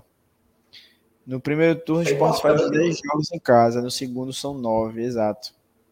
Isso é importantíssimo, isso aí. Isso é um dado que até Lucas falou muito disso ontem com, comigo. Né? Pois é. Muito importante. O esporte vai ter menos jogos fora agora, né? Menos Mas jogos tem, dentro. Tem um fator aí. Eu prefiro o segundo turno, porque o segundo turno o esporte vai ter torcida nos novos jogos. No primeiro turno teve dois jogos sem torcida. Eu acho que eu sei que acabou não tendo na, na pontuação, é, não teve diferença. Porém, eu, assim, se fosse para escolher antes do campeonato, eu ia apostar que o Sport pontuaria mais no segundo turno. Pra... Isso, isso. Bom, galera, é isso, né? Algo mais a comentar desse jogo de sexta? Acho que não, só, né? Só dizer que essa talvez seja a maior live da história do Vozes. Né? É, em termos, em termos de duração. Rapaz, eu acho que já teve alguma. Provavelmente, provavelmente o Hugo participou e era ele que estava comandando a live. É, lógico. É era nesse momento, era quando ele falava agora pra gente ir pra parte final. É, mais uma hora de live. É, mais uma hora. Mas acho que já teve alguma duas horas e meia por aí. Mas sem dúvida tá no top 3. A de hoje tá, tá no top 3. Tá, tá mesmo. Toma aí, é... Lucas. O Wendel de novo pela milésima Vocês vez. sabem dizer se realmente Diego Souza veio ou não. Wendel, a gente até falou que Fred Figueroa do NE45, ele disse que houve um contato com Diego Souza, mas quer dizer, houve um avanço nessa nesse possível contato aí com Diego Souza, mas muito superficial. Então assim, praticamente não evoluiu, né? Realmente para uma para chegar a ser uma contratação, tá na iminência ali da contratação. Então, para quem é viúva feito eu, eu continuo aí na expectativa. Wendel, se você entrar aqui toda a live e perguntar por Diego Souza, você vai fazer Lucas muito feliz. e eu acho que a saída de Kaique já faz um tempinho ajudou, sabe? Porque, por exemplo, se o esporte não tivesse encontrado nenhuma saída para Kaique, era um, uma realidade. O esporte... Que ia ficar com quatro centroavantes, né? Exato. O esporte encontrando a saída de Kaique, aí eu acho que. Até pelo salário, né, Marcelo? Exatamente, porque tem um custo. O salário de Kaique era alto. Ainda o esporte ainda vai pagar uma parte, mas já diminui consideravelmente e abre uma brecha aí na, na folha para quem sabe vir Diego Souza e, e mais, mais alguns nomes aí que vão, vão ajudar muito. Boa. Bora então, galera, para encerrar, palpite. Bora. É, o meu palpite, não me julguem, tá? Não sou menos torcedor do esporte por conta disso. Atlético Goianiense 1x0. e aí, Marcelo? Vou apostar aí no, na lei do ex de Renan, segurando um 0x0. 0x0, todo mundo tá feliz. Eu vou botar um, eu vou com o relator aí, vou com o Luquinhas. No caso, o relator da pesquisa fui eu, né? Mas da live é Luquinhas, eu vou de 1x0 pro Atlético, infelizmente. Ou 2. Thales colocou aqui o placar dele, ó. 2x1 pro Atlético. É isso. Ó, Daniel disse que Nenel tá lindo demais. São seus olhos. e que o esporte vai vencer por 2 a 1 um. é... Ah, o Wendel falou aqui, ele disse que entendeu a situação de Diego Souza, ele estava trocando as ideias com o Chico aqui no WhatsApp. Toda vez, toda live ele fala de Chico. Eu acho que Chico... é uma resenha. Isso, é, isso, é, isso tem, tem cheio de resenha. Aí por é um desfalque. É um desfalque, inclusive, o Chico tá com dores na lombar então, para a tristeza de muita gente, ele não, não participará do jogo na sexta-feira contra o Atlético. Exato. Isso aqui que Thales está falando, isso aqui é realmente, isso é uma estratégia muito boa, pô. Para quem é aposta, obviamente. Ele diz: vou até apostar contra o esporte. Se fizer uma graça e perco dinheiro. Como é? Se fizer uma graça, eu perco dinheiro e o Leão ganha. Porque assim, se ele aposta contra o esporte, o Atlético vai ganhar, obviamente, né? Ele vai estar tá ganhando dinheirinho dele ali da aposta vai estar tá feliz, não completamente feliz, né? Porque o time vai ter perdido. Mas se ele perde a aposta, quer dizer que o Sport ganhou. Então, é ganha-ganha. Exato, é, é relação ganha-ganha total. Relação ganha-ganha. Tem cuidado aí com o empate, né? Porque, por exemplo, contra a Chape, você botar que a Chape vai ganhar, o Sport tá ganhando, no final a Chape empata. É ruim. É, você é. bota um, um empate, devolve, é, é, devolve o dinheiro, né? Devolve é, a aposta, né? Ou então. Coloca empate ou vitória. Tem essas aí na, na no mundo das apostas. Ó, BC, BC Júnior Silva, 2x1 para o esporte. Espero que você esteja muito certo. Rafael Sernacenco também. Eu gostaria de responder, Rafael.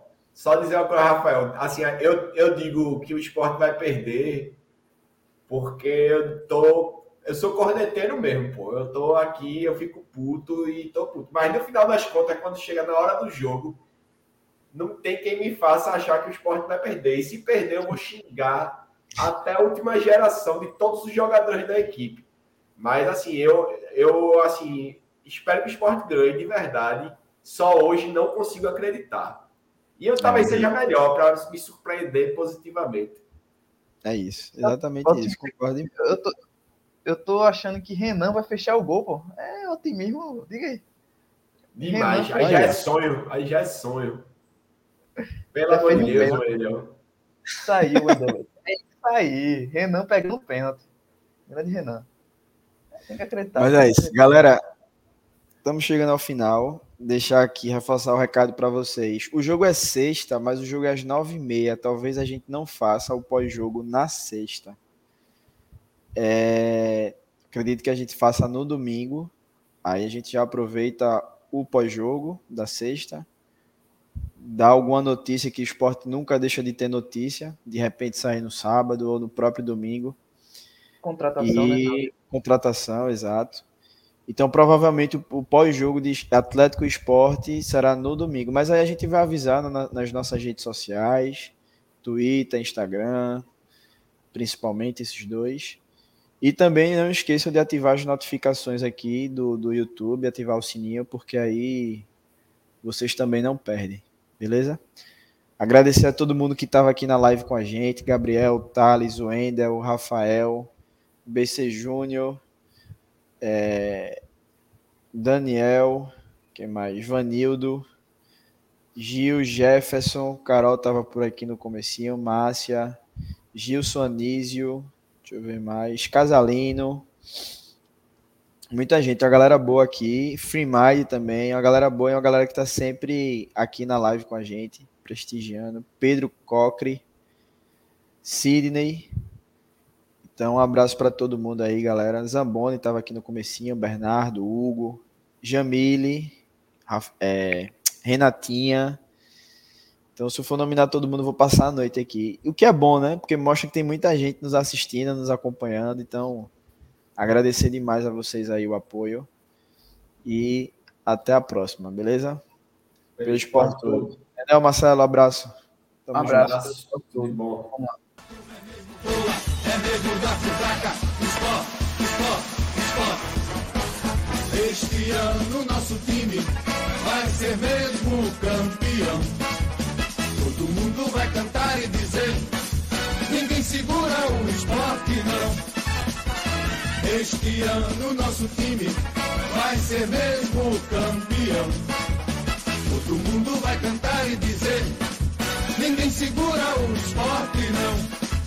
Na ilha ver, hey, a turma pular, hey, e alegria quando o time entrar e mostrar a bola no pé, meu esporte em ação. Casa, casa, casa, ninguém segura o leão. Casa, casa, casa, casa, casa, a turma é mesmo boa, é mesmo da fusaca.